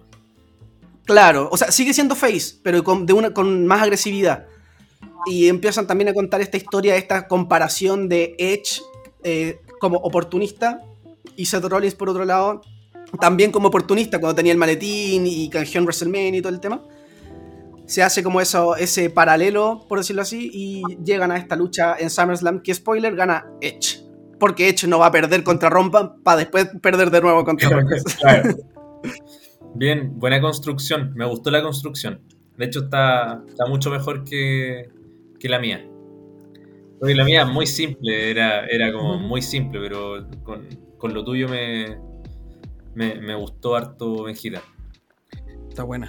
Para mí la, la quinta lucha, porque ya llevamos la quinta, para mí la quinta lucha es una lucha por el título intercontinental de SmackDown entre Nakamura y Kevin Owens. Mm, Apolo perdió el título. ¿Y por qué pasa esto? Eh, Apolo se, se informa de que tiene un- una, pequeña dolencia, y como, como no como Keife, tiene una pequeña dolencia en, en muscular y lucha contra eh, Nakamura por el título intercontinental en SmackDown. Y como Nakamura ya lleva buen ímpetu, le hace frente a, mm, Apolo Cruz y una semana después luchan por el título intercontinental. Y cuando están en la lucha, Kevin Owens entra al ringside, golpea al comandante Aziz, se distrae a Apolo Cruz, Nagamura se la quinchaza y gana el título. Luego Apolo Cruz con el comandante Aziz salen de televisión por la lesión de Apolo Cruz y empieza todo un feudo eh, de amistad entre Nakamura y Owens. Ya siguen con su feudo de amistad y llevan semanas eh, apoyándose. eh, a, a Nakamura lo va a atacar Corbin y hace el salve Kevin Owens. Owens se va ganando la confianza de Nakamura hasta que eh, se están llevando tan bien que eh, consiguen una, una lucha titular contra, o sea, por los campeonatos de SmackDown. Y están a punto de ganar los campeonatos y para- ¿En pareja? en parejas. Y para sorpresa de todos, Kevin Owens hace el, el heel turn, le aplica una paralizadora a Nakamura, retiene los campeonatos, los actuales campeones en pareja, y empieza el, el feudo eh, con, con este Kevin Owens ya heel, y le dice que él eh, ha estado todo este tiempo sin tener un papel protagónico eh, siempre intentando hacer las cosas bien, pero que ya se aburrió y que va a volver a ser el Kevin Owens que era antes, donde solamente pensaba en él. Y, y ahí siguen el feudo y eh, tienen como, como esta sangre entre ellos de hasta, hasta llegar a SummerSlam. Por eso que lo armé de esa forma. Buena, buena. Bien, bien Me- armado. Me, me- me gusta un Kevin Owens contra Nakamura. Sí. Vamos por Y la me, me- me gusta un Kevin Owens heel de nuevo. Sí, Kevin hace Owens falta. Dale, ahora te toca a ti, Chavi, ¿no? La secta, Sexta. ¿cuántas son? Son o- Ocho. no, ocho, secta. Eh, chucha, perdón, perdón. Se puso nervioso. No, es que no me acuerdo cuál tengo. Son ocho, me dijiste. Seis, siete, me faltan tres. Va a decir Kenny Omega contra Hangman Page. Era, weón, ¿Cómo sabía? Eh, Okada contra Ospreay. claro. Eh, la secta, mi secta lucha es por, lo- por el campeonato mundial femenino de Raw. Eh, entre Charlotte Flair, Becky Lynch, Rhea Ripley y Tony Storm. Eh, ¿Por qué esto? Tony debuta en Raw. Eh, sí, Es que, pero ya está anunciada en SmackDown, po. ¿O tenéis una construcción para eso? es que a mí me parecían en Raw, a lo mejor me equivoqué, pero va- me- no importa. pare- eh, aquí esta es la construcción que yo le voy a dar a esto. Ya, tú eres Eh, creativo, la mandaste a Raw. Sí. eh, luego de la lucha Money in the Bank entre Charlotte y Rhea Ripley, gana la lucha Charlotte. eh, eh, con, claro, con algunas. eh, yo eso lo dije en el, dentro de las predicciones. Eh, quizás no de la forma más limpia, pero que hace que de alguna forma Rhea Ripley como que lo acepte, acepte como que ya está y le da como la venia a- Charlotte Flair, dando a entender que siempre ha sido como, siempre la ha respetado y todo. Se sale un poco quizás del kayfabe, pero así termina el evento Money in the Bank. Para la coronación de, de, Charlotte, ella eh, aparecer con Tony Storm y con varias personas de, NXT para decir que ya están aburridas un poco de siempre lo mismo, de siempre Becky Lynch, de siempre Charlotte Flair, de siempre, eh, ¿cómo se llama? Em, Bailey, la- y nombra a la Force Woman y que ya es hora de, de refrescar eh, la cara porque esta es como la nueva revolución femenina y se, hace como una nueva re- revolución femenina, se podría decir, que en la que, en la que toman importancia Rhea Ripley y Tony Storm como las dos como caras fuertes y son las que van a, a, como a salvar un poco esta división, que ellas dicen que ya están como aburridas de siempre las mismas caras. Eh, y cuando, claro, cuando habla de Becky Lynch, suena la música, hace su retorno, queda la tremenda cagada. Eh, Charlotte hace un poco como el, como el turn y se da este, este feudo por el título, pero que es como un. No es un tag team, pero son dos face contra dos heel. Eh, en el que, bueno, no le tengo resultado, pero creo es la forma que se me ocurrió llevar el campeonato y, refrescar un poco, además de, de, que está Becky Lynch, que lo sabemos que es Charlotte, pero sí con caras de NXT. Quizás es, es la, la más baja, no sé, pero es la forma en que se me ocurrió meter este, este campeonato. Eso. Bueno, eso nos da a entrever también, Chai, de que está como complicado el panorama en Raw con respecto a los títulos, o sea, el, título femenino, porque no, hay credibilidad en la oponente. No, no, me costó caleta cómo llevar eso, así que es como la fórmula que yo podría decir que es como, de verdad, y que creo que es como como una opinión, igual como popular, el tema de que ya siempre las mismas, las mismas caras en Roy y en SmackDown como campeonas en, el tema, en el por lo menos femenino, como que igual es como algo que muchos los tiene como aburrido. Entonces, más que nada por eso. Yo tengo la solución. Se llama Eva Marie. Evolution. Evolution. Por favor, no en, de, en, mi, despedido, despedido. en mi universo no existe. En mi universo Eva Marie trabaja para E! Entertainment. claro. Pero esa sería mi secta lucha. Ya, mi sexta lucha es una que ustedes ya mencionaron, pero que yo la tengo con otra construcción, y es Arcade Bro contra AJ Styles y Omos por los campeonatos en parejas de Raw. ¿Cómo se da esto? Matt Riddle gana el Money in the Bank. Wow.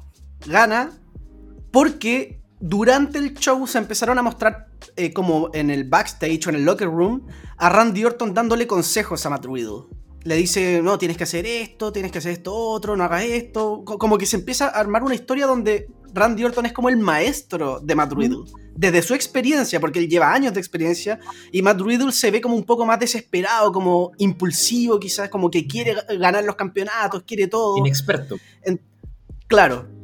Entonces, ¿qué es lo que pasa? Matt Riddle en la lucha empieza a aplicar cosas de Randy Orton también hasta mismos movimientos, como esa, de repente esas poses como medias como de, como de serpiente típica de Randy Orton, empieza como a ser más oportunista quizás, como que se empieza a, a, hacer un poquito más, eh, un poquito más Randy Orton, por decirlo así. Gana la lucha y en el robo posterior aparecen a, hacer como una. No es una celebración, pero sí es una promo. Es una promo donde empiezan a. a, como a.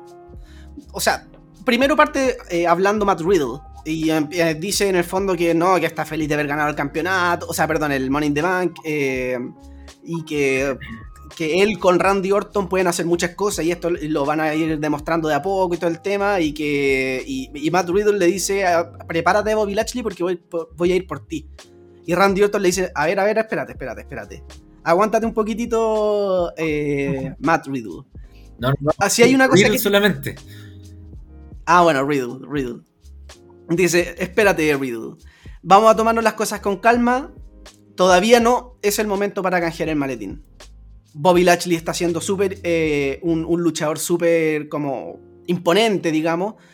No, no, no. Tiene que ser el, momento correcto y en el lugar correcto la forma en que canjees. Matt como que lo empieza a escuchar, ya, perfecto. Después, en el main event de este Raw, yo ya había dicho que el main event de este Raw era Bobby Lashley contra Kofi Kingston, la revancha de Money in the Bank.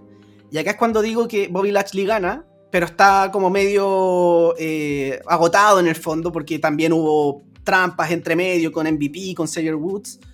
Y aparece, suena la música de Matt Riddle y está con el, maletín, va a canjear. Pero aparece Randy Orton por detrás y le dice, espérate, este no es el momento. Y, y Bobby Lashley se empieza a levantar y Bobby Lashley le dice así como, ya, pues ven, o sea, te estoy esperando. Y ahí es cuando como Randy Orton empieza a aconsejarlo. Y así es como se va a ir viendo semana tras semana. Siempre van a ser como que Matt Riddle va a canjear el maletín y, Randy le dice, no, todavía no. y ahí, luego en una promo, Matt Riddle le dice a Randy Orton, quiero el campeonato. Eh, ¿Cuándo va a ser el momento? Randy Orton le dice, mira, todavía no es el momento, pero lo que podemos hacer para ir preparándote es ir por los campeonatos en pareja. Y cuando nosotros seamos los campeones en pareja, vamos a ir eh, como sembrando el camino a que tú puedas canjear ese maletín. Randy Perfecto. Orton como el sensei. Claro, sí, pues Randy Orton es, es el maestro, digamos, de, de- de esta rivalidad. Que va a tener su desenlace también, pero mucho más adelante. Eh, bueno, eh, ellos hacen el- este reto. AJ Styles y Omos aceptan. Se pacta esta lucha para SummerSlam y, spoiler, ganan Arcade Bro. Se convierten en los nuevos campeones en pareja. Buenos campeones. Sí, yo creo que yo creo que estamos de acuerdo en eso de que ellos deben ser los próximos campeones porque son, tienen la credibilidad eh, como lo han ido construyendo. Sí. Eh, que, que algo importante también. O sea, si tú me preguntas, yo creo que em, como pareja, eh, luchísticamente, eh, no sé, los Viking Raiders son mejor que RK Bro. Pero, pero en tema de construcción y de credibilidad, no hay nadie que esté más cerca que RK Bro hoy en día por los títulos en pareja. Así que Mm. está, está bien. Está una- es algo que coincidimos los tres de, de- de cómo se conforma esa lucha por el título y que es lo más llamativo que, como reiteramos, que tiene Raw y que nos pueden entregar los campeonatos hoy por hoy. Sí. Totalmente de acuerdo. Sí, mira, mi, mi sexta lucha es también esta lucha de atracción que hablaba Benja antes, que en realidad no tiene mayor construcción más que eh, Edge contra Rollins, que es, es que Edge, eh, luego de, de estar luchando, bueno, en, en, Money in the Bank, cuando está luchando contra, contra Roman, y se arma toda esta trifulca de los usos contra los misterios, y que hay una batalla campal, eh, hay un punto donde se está recuperando Edge con, con Roman y entra Seth Rollins. Y entra Seth Rollins y ataca a Edge. Porque dice que el próximo campeón debiese ser él. Pero eh, primero, o sea, no lo dice en ese momento, sino que ataca a Edge, retiene a Roman. Y, y luego en el capítulo siguiente de SmackDown, él dice que el próximo campeón no puede ser Edge. Porque el próximo campeón tiene que ser alguien con proyección y que se lo merezca. Y que, y que represente a la gente. Como, como nuevamente, como te- tenía su, su cuestión de el Mesías y ahora es como el, el Rollins, el, el dios The Vision. de Vision. Entonces dijo que él, él tuvo una de estas y que el próximo campeón tiene que ser él. Entonces, eh, eh, uno de, su- de sus misiones es intentar evitar que cualquier otro eh, gane el campeonato si es que no es él. Y ahí empiezan con Edge. Y yo creo que sería muy interesante mezclar esa historia con lo que, lo que nos comentaba Benja. Porque eh, mezclando eso versus lo que cuando Rollins lo golpea, lo puede sacar un, par de semanas después que vuelva como camarógrafo. O sea, si mezclamos las dos, yo creo que quedaría pero un feudo tremendo para SummerSlam. Que, que, bueno, aunque no sea ese feudo, yo creo que ya por nombre te dan ganas de verlo. Pero con ese feudo en conjunto sería una cuestión tremenda. Sí, pues aparte que Edge tiene que enfrentarse a luchadores del, del roster actual que quizás son los Dream Match, que tú no los podías ver antes. O sea, por ejemplo, la primera rivalidad de Edge cuando volvió fue con Randy Orton, que era excelente rivalidad, pero igual uno quedaba con las ganas de, oye, mi sueño es verlo contra Rollins, contra Styles, contra Kevin Owens, contra Sami Zayn, no sé. Entonces, sí, a mí me gustaría mucho esta rivalidad y, y- y sería, ¿para qué des- de, de sobra una lucha de atracción para vender entradas? Sí. Ahora nos quedan los dos co-main event. O sea, el co-main event. Porque en, en- en este- El otro el main en event. otro va a ser sí o sí el main event. Pero vamos a ver qué importancia le está dando cada uno a, a la lucha. Mira, la- mi lucha número 7, que es el. ¿Cómo se le, podría- cómo se le llama? El- El, co-main event, ya. Eh, también tiene una historia de por medio. Y esta lucha es eh, Roman Reigns contra Edge eh, nuevamente en, un, en, un- en una lucha en la que si pierde Edge se tiene que ir de SmackDown. Esa es como la estipulación. Es su última chance también contra Roman Reigns. Eh, sin embargo, esta lucha tiene una construcción que parte después de Money in the Bank. Y esta es eh, que Paul Heyman le dice que tiene que salir de dejar el- eh, de acompañarlo por un tiempo por asuntos personales. Eh, a lo que Roman como que al comienzo no, no accede, pero de manera como a regañadientes dice que bueno que, que se tome el tiempo, pero que lo espera de vuelta lo antes posible. Eh, y esto después de, la victoria de Bobby Lashley contra Kofi Kingston en in the Bank. Eh, bueno, también hace frente con MVP de lado, eh, diciendo que él realmente es el hombre de, de- y es el campeón de, de, de WWE independiente de las marcas. Y ahí es donde aparece Paul Heyman. Y dice que quizás ha ganado, le ha ganado a todos menos a su hombre. Hizo que, las típicas frases de Heyman, pero el que aparece es Lesnar. Lesnar sale a hacerle frente a Brock, a, a- ¿cómo se llama? Ah, me confundí, weón. A Lashley. ¿Roman? a Ah, Lashley.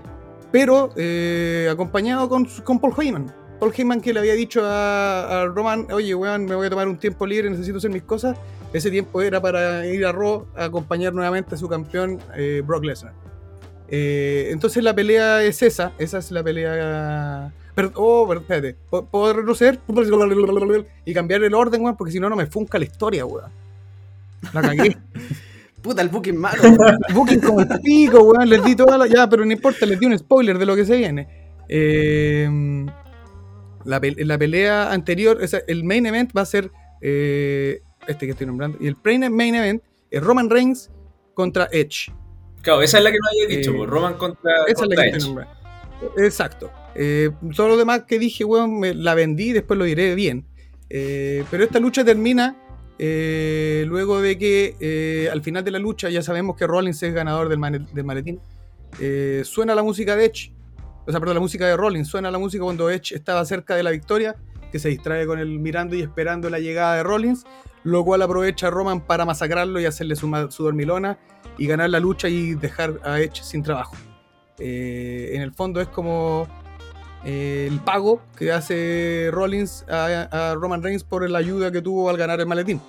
Eh, entonces, esta lucha, claro, la, his- la historia se, se come- se- es la misma con la que ya, que, que ya estamos viendo, que es Edge contra Roman, pero que en, en Money in the Bank termina en un no contest. Ambos se sacan, man, se dan con todo. Vemos una versión muy violenta de Edge y termina en un, no contest que nos lleva ya a esta pelea definitiva en SummerSlam con, esta, con este resultado por la intervención, no intervención, pero sí por la música de, de Rollins, que eso es lo que, lo sería nuestra séptima y termina con, con un Roman, bueno, sin salir, que sale sin la compañía de, de Heyman, solamente con los usos que los terminan sacando al, al backstage como estábamos acostumbrados, pero termina con, un- con la victoria de, de- de Roman Reigns ante Edge que tiene que retirarse hacia SmackDown por la intervención de, Ah. de la música de Rollins. Ya se tiene que ir de SmackDown. Sí. O sea, ahí Roman iba, a sacar a dos. po. Sa- sa- sacó en, en SmackDown primero a Bryan, después a, a Edge. Sí, él está haciendo de verdad el, el cabrón, cabrón. de WWE. Sí. Esa sería mi séptima lucha. Que tiene, claro, que tiene conexión con, Con el main event. Sí, bueno, ya. Pero, pero está bien, está bien, Ya. interesante. Sí. Bueno, yo voy a nombrar entonces lo que vendría siendo mi co-main event. Y quizás la lucha no los va a sorprender a nadie. Porque creo que es algo que muchos podrán haber tenido en mente en algún momento. Y es Rhea Ripley defendiendo su campeonato contra Becky Lynch. Esta lucha se da básicamente porque en Money in the Bank, eh, digamos, Rhea Ripley derrota a Charlotte. Y eh, bueno, Rhea Ripley está festejando con el título, como eh, digamos con, con Charlotte fuera del camino. Y suena la música de Becky Lynch. Esto, para hacer el primer show pay-per-view con público, obviamente el público reacciona de muy buena manera con recibiendo Becky Lynch. Becky Lynch entra y le da con todo a Rhea Ripley. ¿Qué es lo que pasa? Que después, eh, en los Raw posteriores, Becky Lynch aparece en el programa y estaba, eh, sal- sale diciendo que estuvo mucho tiempo esperando para, para este momento. Estuvo mucho tiempo viendo los programas eh, y estuvo mucho tiempo deseando que llegue el momento de que ella volver a recuperar lo que es suyo. Porque ella nunca perdió ese campeonato. Entonces, eh, ella dice, al principio empieza a hacer un discurso medio face, empieza a decir como, yo admiro mucho a, todos los talentos que han estado en este momento femenino, eh, como dando la cara mientras yo no he estado. Admiro mucho a Bianca Belair, que hizo historia en WrestleMania. admiro mucho a Rhea Ripley, que también hizo historia en, en WrestleMania. Admiro mucho a, a todos estos talentos. Pero y dice que de verdad ella también es, muy seguidora de la carrera de Rhea Ripley, pero que Rhea Ripley tiene algo que a ella le pertenece. Y por eso la, la, escogió a ella. Se empieza a armar esta historia en base a eso, en base a que eh, Becky Lynch viene a buscar el campeonato que nunca perdió. Pero a medida que van pasando las semanas empezamos a ver a una Becky Lynch un poco más agresiva, que es como un poco como, la fue, como fue The Man en su momento, y empieza a atacar a, a Rhea Ripley de forma no heel, pero sí eh, como de repente tirándola para el público entre medio y no sé, ella apareciendo de la nada, lo, lo, también los árbitros sacándola, un poco parecido a lo que fue en su momento Becky Lynch eh, como The Man. Y así es como se arma esta historia. Spoiler, Becky Lynch con Ronda. Sí, po. Spoiler, Becky Lynch gana y es nueva campeona. No, llega con todo. Llega, llega a limpiar llega la casa, weón, a, a, sacar todos los nuevos talentos. La pala, ¿no? es que tiene, tiene, tiene después su seguidilla la, la, esta mm. rivalidad. Claro, eso hay que dejar en claro que muchas de las que de lo que estamos hablando tiene su seguidilla. Tiene, claro. Todo tiene una continuación. Todo tiene un continuará. Vamos con la de Andrés. Mi co-main event es el main event de Xavi. Es Lashley contra Brock Lesnar. Eh, creo que es una buena opción de que eh, pueda tener el retorno Brock Lesnar como han estado levantando a Lashley. Siento que si Lashley tiene eh, una victoria más o menos contundente en Money in the Bank y Drew no gana el maletín, es como no le queda otro no le queda otro rival de peso, a menos que hagan un torneo y que lo gane Jeff Hardy. Pero no, no, le, no, les queda como un, un, un, rival de peso. Entonces, eh, en ese sentido, eh, Lashley abre el, el, primer Raw con público, eh, ya sin las mujeres, sin las champañas y sin, sin esta música. Y, y comenta que, que, en realidad, eh, luego de su victoria, él, él ya sabe cuál es su camino y que ya no se va a desviar nuevamente y que su camino es de eh, causar eh, impacto, de, de, herir gente y eh, dice que eh, utiliza Hurt People y ahí MVP le dice, mira, yo creo que vamos a poder retomar algo que para que te pueda ayudar a lograr tu cometido y vuelve de Hard Business eh, Cedric Alexander y, y Shelton Benjamin vuelven a ser los cuatro que nunca se tendrían que haber separado porque era un tremendo stable. Y eh, están los cuatro celebrando y así en tanta parafernalia dicen que va a ser el campeón por siempre y que en realidad no hay tiene razón MVP dice que no, no hay eh, no hay rival que, que, le haga el peso al H. Y en eso suena la música la gente explota, primer Raw con público después de un año y medio, entra Brock Lesnar y sucede algo muy similar a lo que pasó entre Lesnar y, Undertaker el, cuando estaban con su feudo para SummerSlam del 2000, 2015, cuando después entran los luchadores a separar y se, quieren empezar a agarrar y todo, y, y ahí empieza el, el, feudo con ellos hasta, hasta SummerSlam. Perfecto. Para mí ese, ese es el co-main event. Buena, buena, buena, buena. Bueno, para continuar con el tuyo, yo voy a terminar con, el, con mi main event, que es el mismo que estás diciendo tú, pero con ciertos cambios en, el, en la historia, que ya lo había nombrado y los quiero, y los quiero arreglar. Que tiene que ver con, este, con esta salida de Paul Heyman pidiéndole un tiempo a Roman Reigns para poder hacer sus asuntos personales, los cuales decantan, decantan en el Raw siguiente de Money in the Bank. A, a, sale a presentar a el personaje que le va a hacer peso a, a Lashley, todos pensando que se refería a Roman Reigns, pero es eh, Lesnar el que aparece, acompañado de Paul Heyman.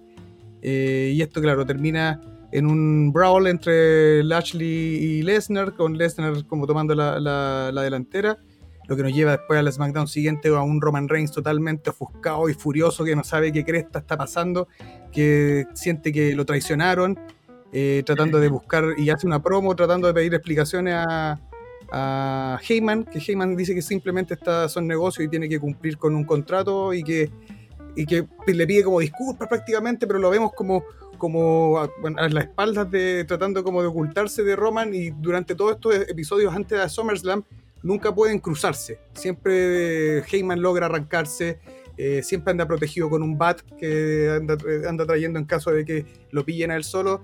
Lo cual, claro, después nos lleva a la pelea en SummerSlam entre Brock Lesnar y Bobby Lashley, la cual termina con la victoria de Brock Lesnar.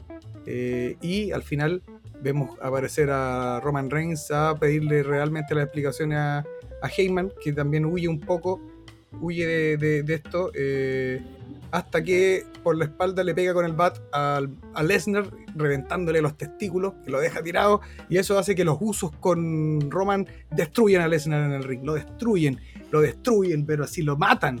Y cuando ya se están yendo, aparece ahí aparece de nuevo, pero realmente eh, Rollins suena la música, aparece y canjea su maletín para ganar el campeonato de, de Brock Lesnar y dejar a Brock Lesnar fuera de acción durante mucho rato. Esto haciendo que Rollins se vaya a Raw. Y así terminaría mi SummerSlam. Para continuar quizás después con una historia que, que está para continuar. Así que ah, bueno, me gustó, me gustó. Interesante. Tiene, tiene la mezcla de hartas historias ahí. ¿Cómo?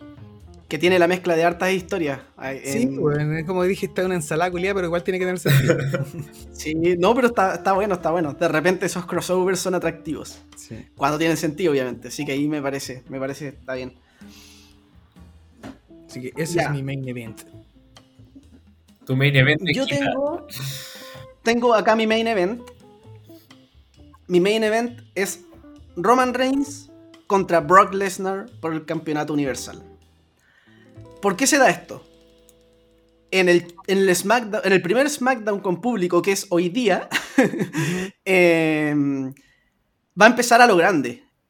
Va a empezar con un. Van a mostrar una limusina llegando y el que aparece es Vince McMahon. Él va a ser el que va a abrir el show, digamos, con una promo diciendo que, que bueno, que volvió el público, bla, bla, todo el tema. Con su cara estirada, horrible que ahora. claro. Después, ¿qué es lo que pasa? En el backstage, Vince McMahon recibe una llamada. Contesta y pone una cara de orto así como, concha tu madre. Así como, bueno, va a quedar la caga. Y la dejan ahí, un, como un teaser, digamos. Luego, en otro, en otra o sea, en otro segmento en backstage, están Adam Pierce y Sonia Deville conversando y Vince McMahon aparece y le dice así como, muchachos, va a quedar la caga. Así como, y te, te, la dejan, te la dejan ahí. Por otra parte, Roman Reigns va a seguir con la suya, eh, va a estar hablando de que derrotó, va a estar con su soberbia de siempre diciendo que de, eh, ya sacó del camino a Daniel Bryan, lo mismo con Edge. Entonces, eh, va a estar hablando un poco de su seguidilla de triunfos, que está imparable y todo el tema. Pasa Money in the Bank, le gana Edge. Después siguen en los SmackDown posteriores. Eh, Roman sigue hablando desde su prepotencia con los usos, esta vez a su lado. Con los usos. Eh, también recordemos que de forma paralela los usos van a estar como tratando de ganarse como la, la fe de Roman para ir y que después van a ir por los campeonatos en pareja en SummerSlam. Y por esa, por esa parte, Roman va a estar también eh, en el fondo, no, va a estar teniendo luchas ah, en, los primeros SmackDown post eh, Money in the Bank, solamente va a estar apareciendo y haciendo sus promos. ¿Y qué es lo que pasa? Roman Reigns eh, después se le muestra como en el locker room, está caminando por los pasillos y ve a Paul Heyman en el suelo dice como, ¿qué mierda? ¿Qué, qué pasó acá? Y aparece, y están los médicos, el equipo médico, y todos dicen como que no, no saben qué pasó, pero que alguien atacó a, Paul Heyman. Chuta. Después ya en los eh, próximos SmackDown, en el próximo SmackDown hay un, una, un, segmento parecido, pero el que está tendido es Jay Uso. Jay Uso está en el suelo, tiene cosas en, encima, así como fierros y cosas así como que le sacaron la cresta. Y Roman ya empieza a poner una cara así como de ya, esta weá no me está gustando para nada, ¿cachai? Otro SmackDown, Jimmy Uso es el que es atacado y también se le ve ahí tendido. Roman Reigns aparece eh, sin nadie, obviamente, porque ya fueron atacados los usos y Paul Heyman que están como fuera del camino, y dice, como se acabó, esta, se acabó este chiste que está pasando, ¿quién, quiere, ¿quién de verdad es el tan poco hombre que no quiere venir hacia acá a decirme las cosas en la cara y quién está eh, como indirectamente tratando de, de decirme algo? Y sale Corbin de nuevo. claro, con la comida de perro. Y suena la música de Brock Lesnar. El público se vuelve loco. Brock Lesnar entra, ataca a Roman Reigns. Le aplica 6 F5. Recordemos que Roman aguantó como 6 F5 en WrestleMania 34. Le aplica esos 6 F5 y lo deja para la caga. Brock Lesnar vuelve con todo, vuelve con su nuevo look. No, no veis que ahora está como con colita. sí, con colita y todo y empieza a, contarse esa historia. Eh, Brock Lesnar empieza de a poquito a, ir tras Roman Reigns, pero ahora obviamente lo interesante es que los papeles están invertidos. Roman Reigns es el full heel y Brock Lesnar es el face. Y Brock Lesnar eh, también en forma paralela empieza a encarar a Paul Heyman. Así como lo típico, digamos como puta me traicionaste, está ahí con Roman Reigns, así como ah, ándate a la chucha y lo empieza a buscar, Paul Heyman empieza a escapar un poco y luego empiezan a contar eh, a contar la historia donde em, Paul Heyman y, Roman Reigns con los usos empiezan a atacar a, Brock Lesnar eh, a medida que van pasando las semanas. Brock Lesnar queda un poco como este face que, termina en el, suelo porque obviamente los matones, el, grupo de grande lo empieza a atacar por los usos y Roman Reigns. Y Paul Heyman se ve como este, obviamente, este típico personaje medio cobarde, que, cuando está solo con Brock Lesnar no se atreve a hacer nada, pero cuando está detrás de, Roman y los usos, ahí aparece Paul Heyman a, a, decirle cosas, a, como eh, insultar a, Lesnar, digamos. Se da esta lucha en SummerSlam, ¿y qué es lo que pasa? Roman Reigns desbarata a Brock Lesnar y se ve un, un Brock Lesnar como nunca antes se había visto. Un Brock Lesnar que termina perdiendo con Roman, pero la derrota va a ser porque Roman le aplicó tanto, tantas lanzas que Brock Lesnar no se puede parar. Y el árbitro decide detener la lucha. Termina el evento con Roman Reigns con el campeonato, con los usos con los campeonatos en pareja, con Paul Heyman y con Brock Lesnar para cagar en el suelo y el público choqueado porque no, es que vaya a ser un squash ni mucho menos. O sea, la lucha va a ser buena y va a tener todos sus momentos y todo el tema. Pero Brock Lesnar va a ganar de forma contundente. Y el público. O sea, Roman va a ganar de forma. Roman. Chucha, sí, Roman va a ganar de forma contundente. Y el público, al ver a Brock Lesnar en ese estado, va a quedar para la cagada, así como. ¿Qué mierda está pasando? Y ahí, ahí termina SummerSlam. Y obviamente va a tener sus seguidillas. O sea, la, historia va a continuar. Y, y, y Roman en el fondo va a decir, ya saqué del camino a Daniel Bryan, lo mismo con Edge, y ahora con Brock Lesnar. ¿Quién sigue? Se cruzan en algunas cosas. Me gusta, me gusta, me gusta.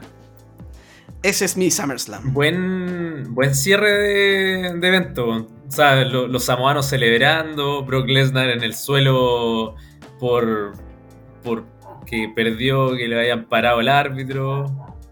Y, es verdad que es como igual bien inesperado ver a Brock Lesnar y no, lo hemos visto nunca en esa situación. Sí, pues, eso, es, la gracia de, la cuestión. Porque Roman se supone que el one es tan eh, brutal que él es como el único que, digamos, que va a poder hacer eso, ¿cachai? Según mi historia.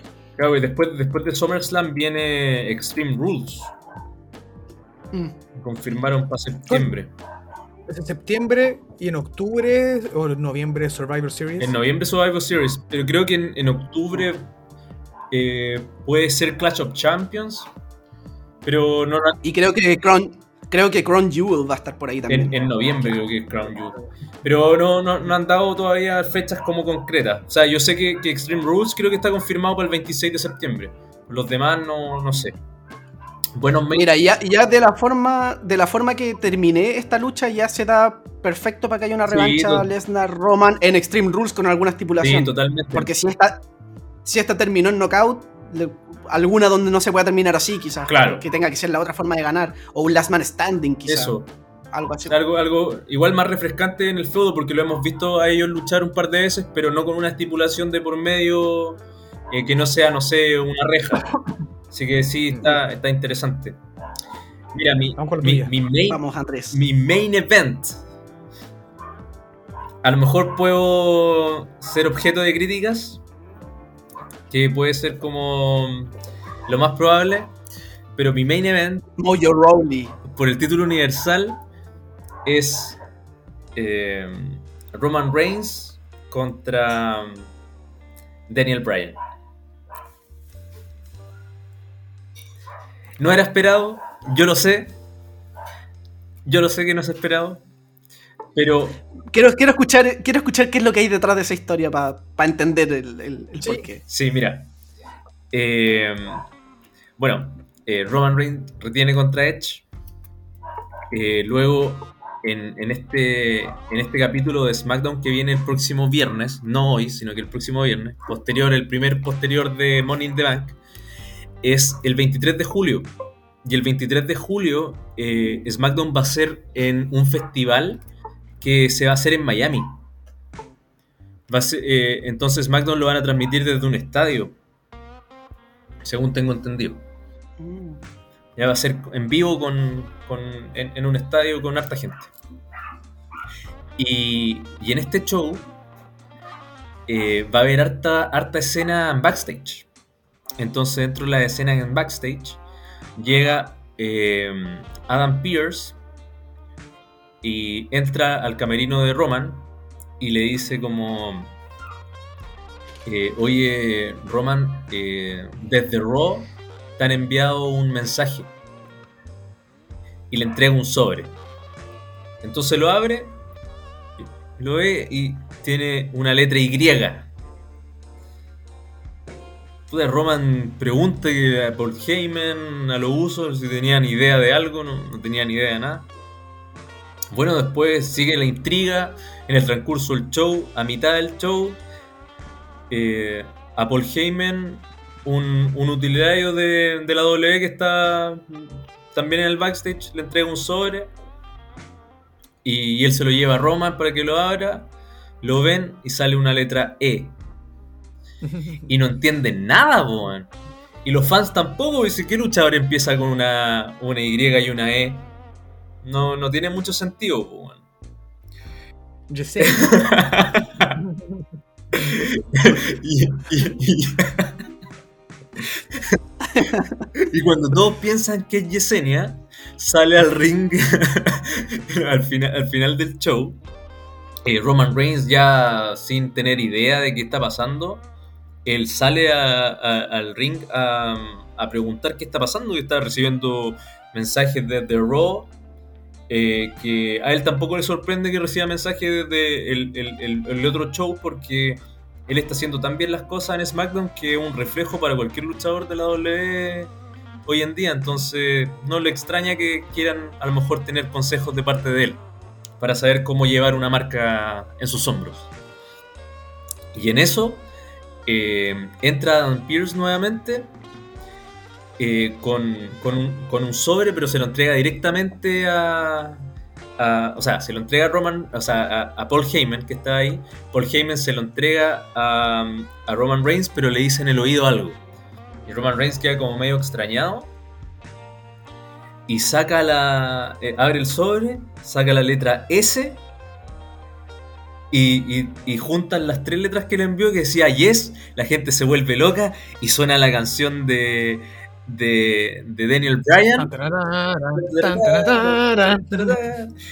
Y, y sale y, sale Daniel Bryan y dice eh, aunque no lo creas eh, eh, Roman Reigns eh, estoy estoy de regreso eh, soy la nueva contratación de Raw y, y vengo a buscar lo que me pertenece y, y- y van y entran y empiezan el feo y después termina eh, con Roman en el suelo vendiendo bien, porque Roman sí vende muy bien cuando le hacen los ataques, y termina levantando las manos Daniel Bryan eh, y con el título diciendo que se lo va a llevar a Raw. Y, y que lo, lo espera en SummerSlam. Y ese es el, mi, mi main event de, de SummerSlam, porque creo que... Bueno, una, que a mí por lo menos, así como como yo cuando lo estaba escribiendo lo, lo, lo, me lo imaginaba, yo dije, ya, yo, yo sé que este weón perdió, pero ahora viene en Raw y viene con otro ímpetu. No sé, está, está distinto y lo quiero ver, weón. Y hay gente. Sí, cosa. hay gente. El yes, el yes moment Claro. es algo diferente. Mi, mi- mi único tema con eso, que, que como ya eh, lucharon antes y, y lucharon en varias oportunidades y en todas ganó Roman, como que ahora debería ganar Daniel Bryan. creo. Claro, claro. eh, Es que ese también es el morbo. Ese también es el morbo que puede haber.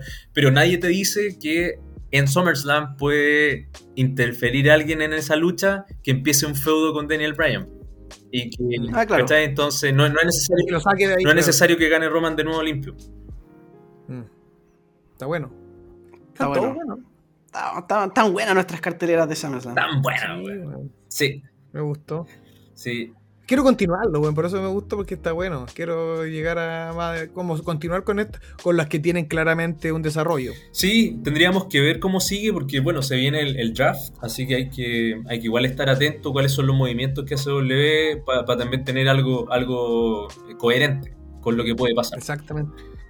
De hecho, antes del draft podríamos hacer algún capítulo que sea como cómo nosotros haríamos el draft. O sea, También. quiénes moveríamos a Raw y quiénes moveríamos a SmackDown. Está bueno. Sí, me, me gusta la temática también.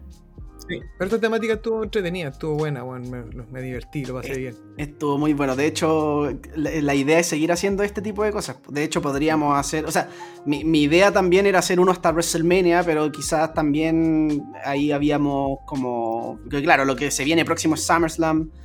Eh, quizás podríamos armar algo también para Survivor Series y puede sonar algo como entretenido por, por la, típica de, de- de- de las luchas de equipo. No sé, podemos hacer eh, eh, ese tipo de cosas.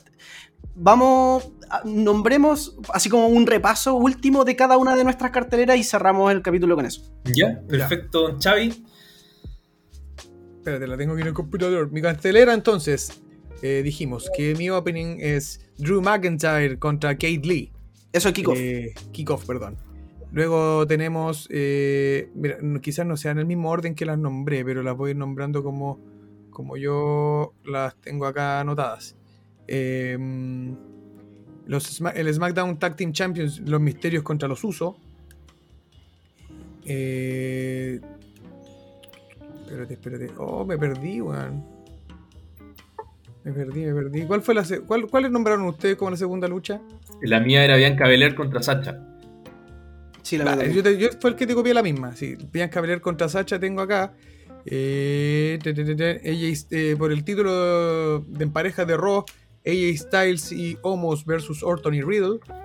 Em, campeonato de mujeres de Raw, eh, Charlotte Flair, eh, Becky Lynch, eh, Rhea Ripley y Tony Storm. El eh, la pelea por el Money in the Bank entre Seth Rollins y mm, Kevin Owens. Me faltan. Nombré la pelea por el título en pareja, sí, Sí. De, de SmackDown. El de Roda me lo acabo de nombrar. 3, 4, 5, si las nombré. La pelea por el capítulo de Estados Unidos entre Kofi Kingston, Xavier Woods, Sheamus y Ricochet. Eh, campeonato por el peso, por el campeonato universal de Roman Reigns contra Edge. Y eh, el WWE Championship entre Bobby Lashley y Brock Lesnar. Buena, buena, buena, buena. Sólida. Buenas luchas. Ya, yo eh, como mi- mi- en mi cartelera tengo las siguientes luchas. En el kickoff tengo a un Fatal Four Way por el campeonato intercontinental donde está Apollo Cruz, Kevin Owens, Nakamura y Corbin, donde además se está disputando la corona. En el main card, eh, digamos, el opener son los usos contra los misterios por el- los campeonatos de parejas de SmackDown. Luego tengo a Bianca Belair contra Sacha Banks por el campeonato femenino de SmackDown. Después tengo a Drew McIntyre contra The Fiend. Luego tengo por el campeonato de la WWE a Bobby Lashley versus Jeff Hardy. Luego tengo Edge versus Seth Rollins. Eh, después está Arcade Bro contra AJ Styles y Omos por los campeonatos en parejas de Raw. Eh, como co-main event tengo a Rhea Ripley contra Becky Lynch por el campeonato femenino de Raw. Y como main event a Roman Reigns versus Brock Lesnar por el campeonato universal. Fuck yeah. Bien. Mi cartelera. pre-show por el título de los Estados Unidos, Sheamus contra Ricochet y contra Humberto Carrillo. Eh, el opener del main card eh, por el título eh, em, femenino de SmackDown, Bianca Belair contra Sacha Banks. Luego, eh, campeonato de, los- de en pareja entre Styles y Omos contra RK Bro. Luego, por el título femenino de Raw, eh, Rhea Ripley contra Io Shirai. El- campeonatos eh, en parejas de SmackDown. Una fatal de cuatro entre los Misterio, los Usos, Street Profit y Alpha Academy en un TLC. Luego, por el título intercontinental, Nakamura contra Kevin Owens. En lucha singles, Edge contra Seth Rollins. La lucha por el título de la WWE de Lashley contra Brock Lesnar. Y por el título universal como main event, Roman Reigns contra Daniel Bryan. Muy buena cartelera también. La. Buena. Yo cualquiera de estos shows lo vería, pero comiendo palomitas y No, y una hamburguesa. una hamburguesa, doble hamburguesa con queso, papas fritas. Y una gaseosa o cerveza. Yo cervecita sin alcohol o un té. Ah, muy bien, muy Sí. bien. Para, para- para después poder opinar sin, sin tener otras cosas en la cabeza. Muy bien. Sí, no, está, está bueno. Hasta, hasta la peor comida vas a ver bien con, con estas carteleras. Eso, eso es verdad. O si no, pregúntale a, a los gringos de los shows. Sí. La cagó. Muy buenas carteleras, cabrón, y muy buen capítulo, debo decirlo. Muy, Sí, Muy bueno. lo- ¿Sabéis? Lo pasamos muy bien. De, de todos los capítulos que hemos grabado, yo creo que este ha sido uno de los que más me ha gustado. Sí, estuvo bueno. Es que bueno. entre nos, Bueno, bueno. entre nos, para que la gente sepa, ustedes también, Jovers, Benjamín, Don Benjita, era el más entusiasmado por grabar este capítulo. Pero el Sí, más weón, entusiasmado porque ya llevábamos Oh, como dos semanas, dos semanas que no podíamos grabar por temas de tiempo. Eh, este, porque igual requiere eh, tener una construcción distinta para tener coherencia cada una de las luchas. Eh, así que este capítulo en especial va dedicado a Don Benjita, que fue el, el- el- el que quiso, el que quiso que hiciéramos esta temática del capítulo y que creo que funcionó muy bien. Así que la vamos a seguir replicando. Es que soy publicista, quería hacer algo creativo. bien. Bacán. Sí. Eh, Ya. Así que Vamos. Eso, vamos cerrando. Yo creo que mm, Sí. ahí nos pueden ir dejando eh, sus comentarios en Instagram cuando, cuando este capítulo ya esté arriba, a ver cuáles son las luchas que más les gustaron, que puedan comentar con nosotros, o cuál sería su cartelera de ensueño. Exacto, exacto, que también nos comente los que, el que quiera cuál sería su, su, su booking a SummerSlam o, o, si, o, qué, o qué haría con alguna de las luchas que, que- que propusimos, o, cuál, o ya de lleno cuál sería la cartelera de cada uno. Así que Mm. lo, lo invitamos a, también a, interactuar con nosotros. De hecho, algo que podríamos hacer sería eh, en Instagram subir historias con la cartelera de cada uno y después hacer una encuesta de qué cartelera está mejor para la gente. No, está bueno. sí, Me está parece bueno. perfecto, Benjamín. Esa, esa mentalidad publicista no la tengo yo.